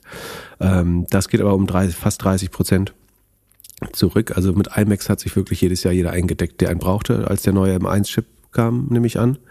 Ähm, und dieses Jahr will niemand mehr einen iMac haben, also 29 Prozent ist ja schon ein erheblicher Rückgang gegenüber dem Vorjahr. Und iPad, äh, das ist plus 30 Prozent interessanterweise. Äh, kam da was Neues raus beim iPad? Achso, da kommt jetzt dieses, wo kaum noch erkennbar ist, ob, du, ob das, das iPad ist eigentlich schon so gut wie. Naja. Ähm, und Services, wie gesagt, plus 6,4 Prozent. Ich finde, was hat denn der Markt gemacht? Ich finde es gar nicht schlecht, äh, ehrlich gesagt. Ich würde vermuten, dass man damit gerechnet hat, geht 3% hoch heute. Ja. Ähm, keine schlechte Zahlen. Dann, last but not least, Google. Google. Google hat erstmal äh, die Presse eingeladen zu einem AI-Event. Ich glaube, da wird man versuchen, sein PR-Problem zu lösen, dass alle Leute denken, dass äh, bei Google nur Idioten arbeiten äh, und man von AI keine Ahnung hat, obwohl man, äh, glaube ich, seit 10, 15 Jahren ganz ordentlich an Machine Learning und AI arbeitet. Ähm, da will man neue Produkte und neue Wege zu suchen äh, tatsächlich zeigen. Ähm, ich glaube, es wird wenig äh, Richtung ChatGPT gehen. Also man wird sicherlich irgendeine Art von ähm, ähm, wir können mal das auch das verlinken, Sekunde, in den Shownotes, die Einladung, das Live from Paris, äh, am 8. Februar ist das, das müsste der Mittwoch nächste der Woche sein. Äh, Shownotes. Ich denke, es wird um das, was Sie auch bisher schon angedeutet haben, gehen. Also, dass du mit äh, bildbasiert noch besser suchen kannst. Äh, ein, ein multimodales Such- und Lernmodell. Ähm, du kannst sprechen, du kannst Bilder eingeben ähm, und damit eine Suche au auflösen, äh, auslösen. Ähm, Google wird präsentieren, wie man teilweise im Shopping, in Maps oder Translate schon AI einsetzt. Ich glaube, es wird so ein bisschen PR sein. Schaut mal, ihr wisst gar nicht, wo überall schon AI drinsteckt bei Google, nämlich in allen. Ich glaube, Google hat vor langer Zeit gesagt, sie wollen jedes Problem, das sie haben, mit AI lösen, weil das der skalierbarste und schnellste und beste Weg ist. Ähm, und ich glaube, das würde man, das wird man jetzt vor allen Dingen präsentieren. Gar nicht so, was es Neues gibt, sondern ich denke, sie werden vor allen Dingen zeigen, wo AI drin ist, wo wir es vielleicht nicht vermuten. Und das heißt, sie werden wieder über Bert, Mam, Lambda äh, sprechen ähm, über Lens ihre sagen, intelligente äh, Kamera und so weiter und so fort. Und vielleicht gibt's auch was Neues. Äh, ich erwarte nichts Großartiges, aber wir, wir schauen drauf. Dazu? Ich, kannst du dich noch erinnern, als bei Zalando announced wurde, dass sie sich irgendwie bei von 200 Leuten im Marketing lösen, weil sie alles automatisieren? Mhm. Sowas müsste es doch dieses Jahr jetzt viel geben. Wenn alle über AI und Effizienz reden, dann ist, ist das doch eigentlich die, die Pressemitteilung, die wir in den kommenden Monaten ein paar Mal erleben können. Ja, aber wie oft ist das wirklich? Ich würde fast vermuten, dass äh, Unternehmen jüngere Generationen hätten gar nicht so viele Leute wieder eingestellt. Ich glaube, Zalando kam einerseits aus einer Zeit, wo Marketing so wichtig war und wo sie so weit vorne im Marketing war, ähm, dass sie wirklich sehr viele Leute damit beschäftigt haben. Ähm, dann haben sie aber auch die Transition durchgemacht in eine Welt, wo man das eben zunehmend automatisieren konnte äh, oder wo Marketing noch quantitativer wurde als vorher. Ähm, und daher kam das, glaube ich, so ein bisschen. Und ich fand das auch ein bisschen undifferenziert, ehrlich gesagt, ähm, wie viele Leute da dann tatsächlich entlassen wurden. Ähm, aber ja, klar, das könnte sein. Die, die Frage ist dann, ob es dann wirklich echt ist oder wieder nur so äh, zucken würde ich es jetzt nennen. Ich sage jetzt mal zucken, wenn jemand was ankündigt, was da nicht passiert, ähm, wie Mark Zuckerberg. W würdest du sagen, glaubst du an die Kostenmaßnahmen? du hast gar nichts gesagt zu Facebook. Aber du, du findest ihn ja, auch sympathisch, weil du zugehört hast, aber im Call habe ich das Gefühl.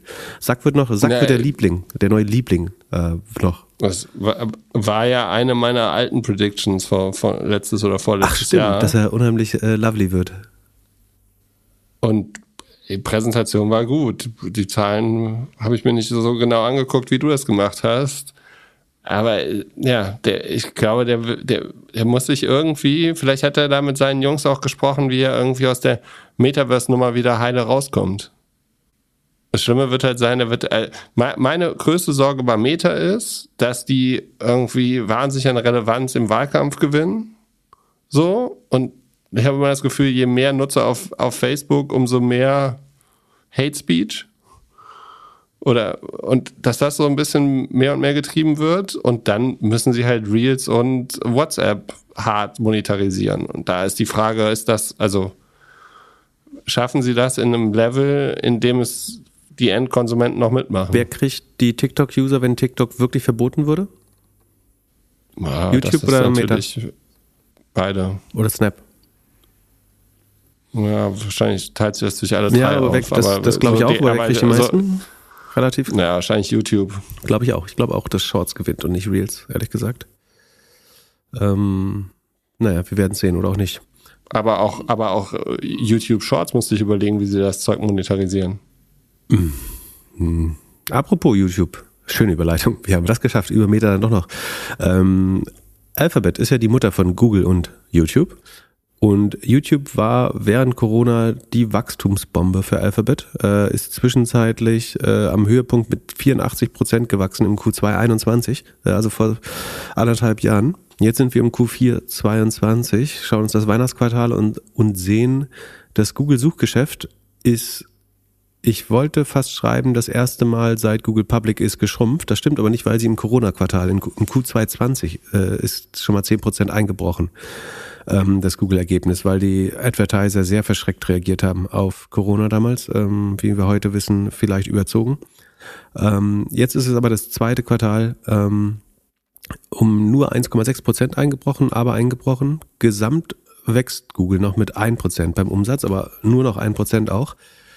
Getragen wird das nicht etwa von YouTube, denn YouTube ähm, hat sogar noch stärkeres negatives Wachstum mit minus acht Prozent ähm, gegenüber dem Vorjahr, also schrumpft ganz erheblich. Und was Google aber rausboxt, ist die Google Cloud. Die wächst nämlich mit 32 Prozent noch, äh, macht über 1,8 Milliarden mehr Umsatz als im Vorjahr, ist jetzt bei 7,3 Milliarden Runrate, damit 15,30 ungefähr 30 Milliarden äh, Runrate ungefähr, die sie im Jahr machen mit Cloud-Umsatz. Ähm, die Cloud generiert noch kein Geld für Google, aber auch das ist spannend.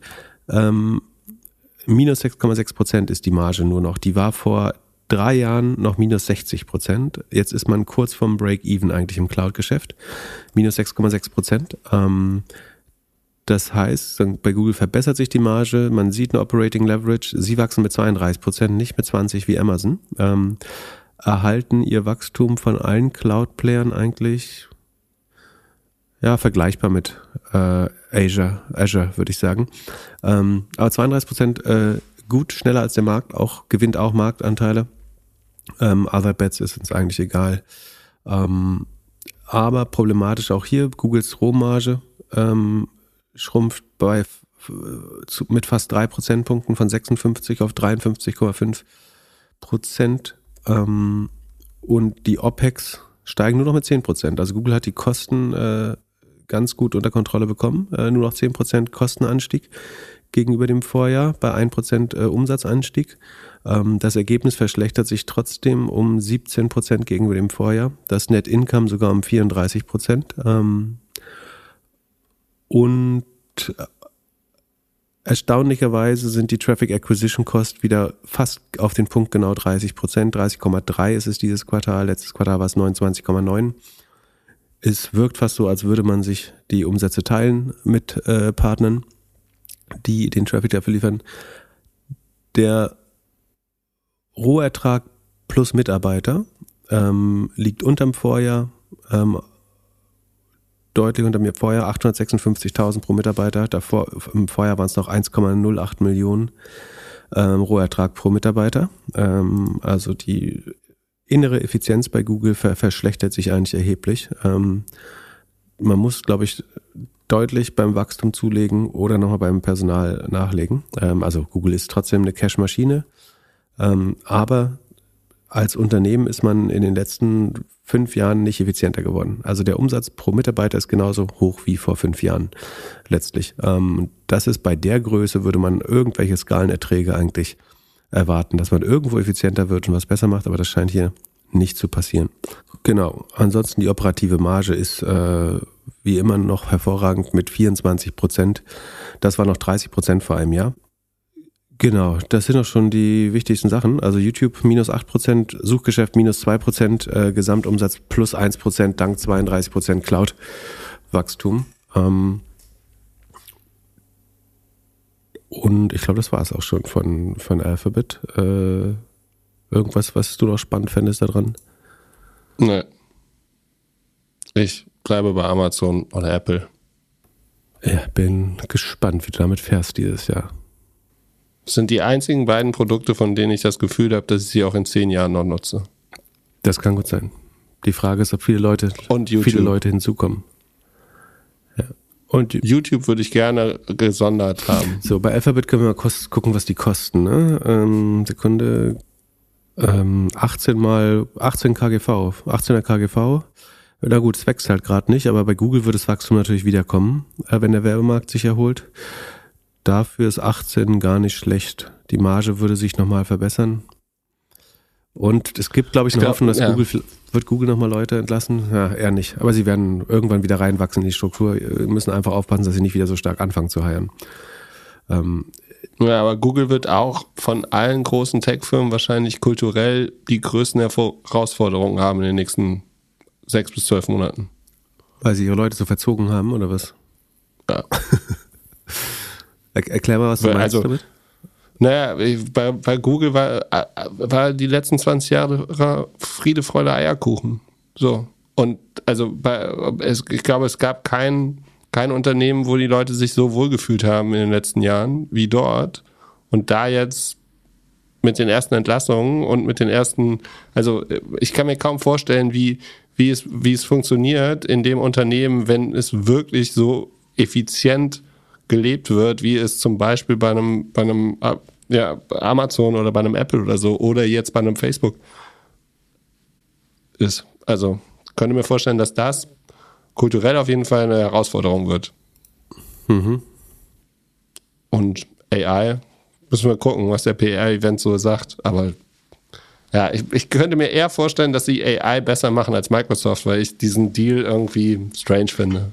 Ich kann nicht verstehen, wieso man die Hälfte der Firma verkauft, wenn man irgendwie auf einem Rocket Chip sitzt. Das geht mir nicht in den Kopf. Mm. Wir werden sehen. Äh, da, Ich glaube, es ist ein Klapphaus. Klapphaus-Hype ist vorbei. aber dafür wurde es auch mit 49 Milliarden, oder wie viel war das? Wie viel Milliarden bewertet? Äh, 20 Milliarden. 20 Milliarden, glaube ich, ne? Ähm, du musst auch erst mal finden. Gut, der- Klapphaus wurde der- auch für 4 Milliarden oder so mal kurz bewertet. So, wenn du die Welt wirklich veränderst, verkaufst du nicht an Microsoft. Also verkaufst du nicht an Corporate. Das machst du einfach nicht. Das, sie behalten ja die, die goldene Aktie. Ich war ja, boah. Ja, aber was wollen die die Welt, also die, die Chance, dass du die Welt zum Positiven damit veränderst, ist auch, also holst viel Effizienz raus, äh, die Welt, du ver- veränderst die Welt auf jeden Fall. Aber der Risk Return, wenn du sagst, Wahrscheinlichkeit eines negativen Outcomes, also werden die Leute dafür danken, dass du diese AI-Welle mal, die, der Erfolg der AI-Welle wird am Ende ganz viele Väter haben und äh, jeder wird es claimen, ähm, AI, äh, also Google, Microsoft, Sam Altman, äh, OpenAI, Elon Musk, alle, wer, alle werden schuld sein, an, genau wir. Ähm, Wir auch. Ich habe ich hab eine Präsentation letztes Jahr gemacht, da hieß AI will take your job. Hier, wir können, können das auch claimen. Genau, genau. So und äh, wenn da die ersten negativen Konsequenzen kommen, dann wird es niemand gewesen äh, sein wollen. Das, Ja, aber die Jungs, die das machen, die haben doch unnötig Kohle. So, und die Sam würden, Altman also, ist der Typ, der sich auch in Neuseeland einen Bunker gekauft hatte. Der Typ ist Prepper. Äh, Sekunde, Ja. oder? Bevor ich was Falsches sage, nicht äh, irgendwie bei mir äh, klingelt da was. Sam Altman. Es geht ja gerade Pips Prepper Liste. Äh, Sam Altman ist ein äh, Prepper und rüstet sich schon mal für die Endzeit, ähm, die er selber baut. In diesem Sinne, schön, äh, dass wir so gute, eine kurze und gute knackige Träume nach der kurzen. Earnings-Episode. So, und be bevor ihr, also wenn ihr jetzt keinen Bock mehr habt hier auf Finanzen und so und nicht bei Echtgeld TV vorbeischaut, der, the Goat of Podcasting is back. Hotel Matze ist zurück. Ich habe den Podcast mit Nina gehört, Nina Schuber. Ist meine Empfehlung fürs Wochenende. Bis dann. Peace. Ciao, ciao.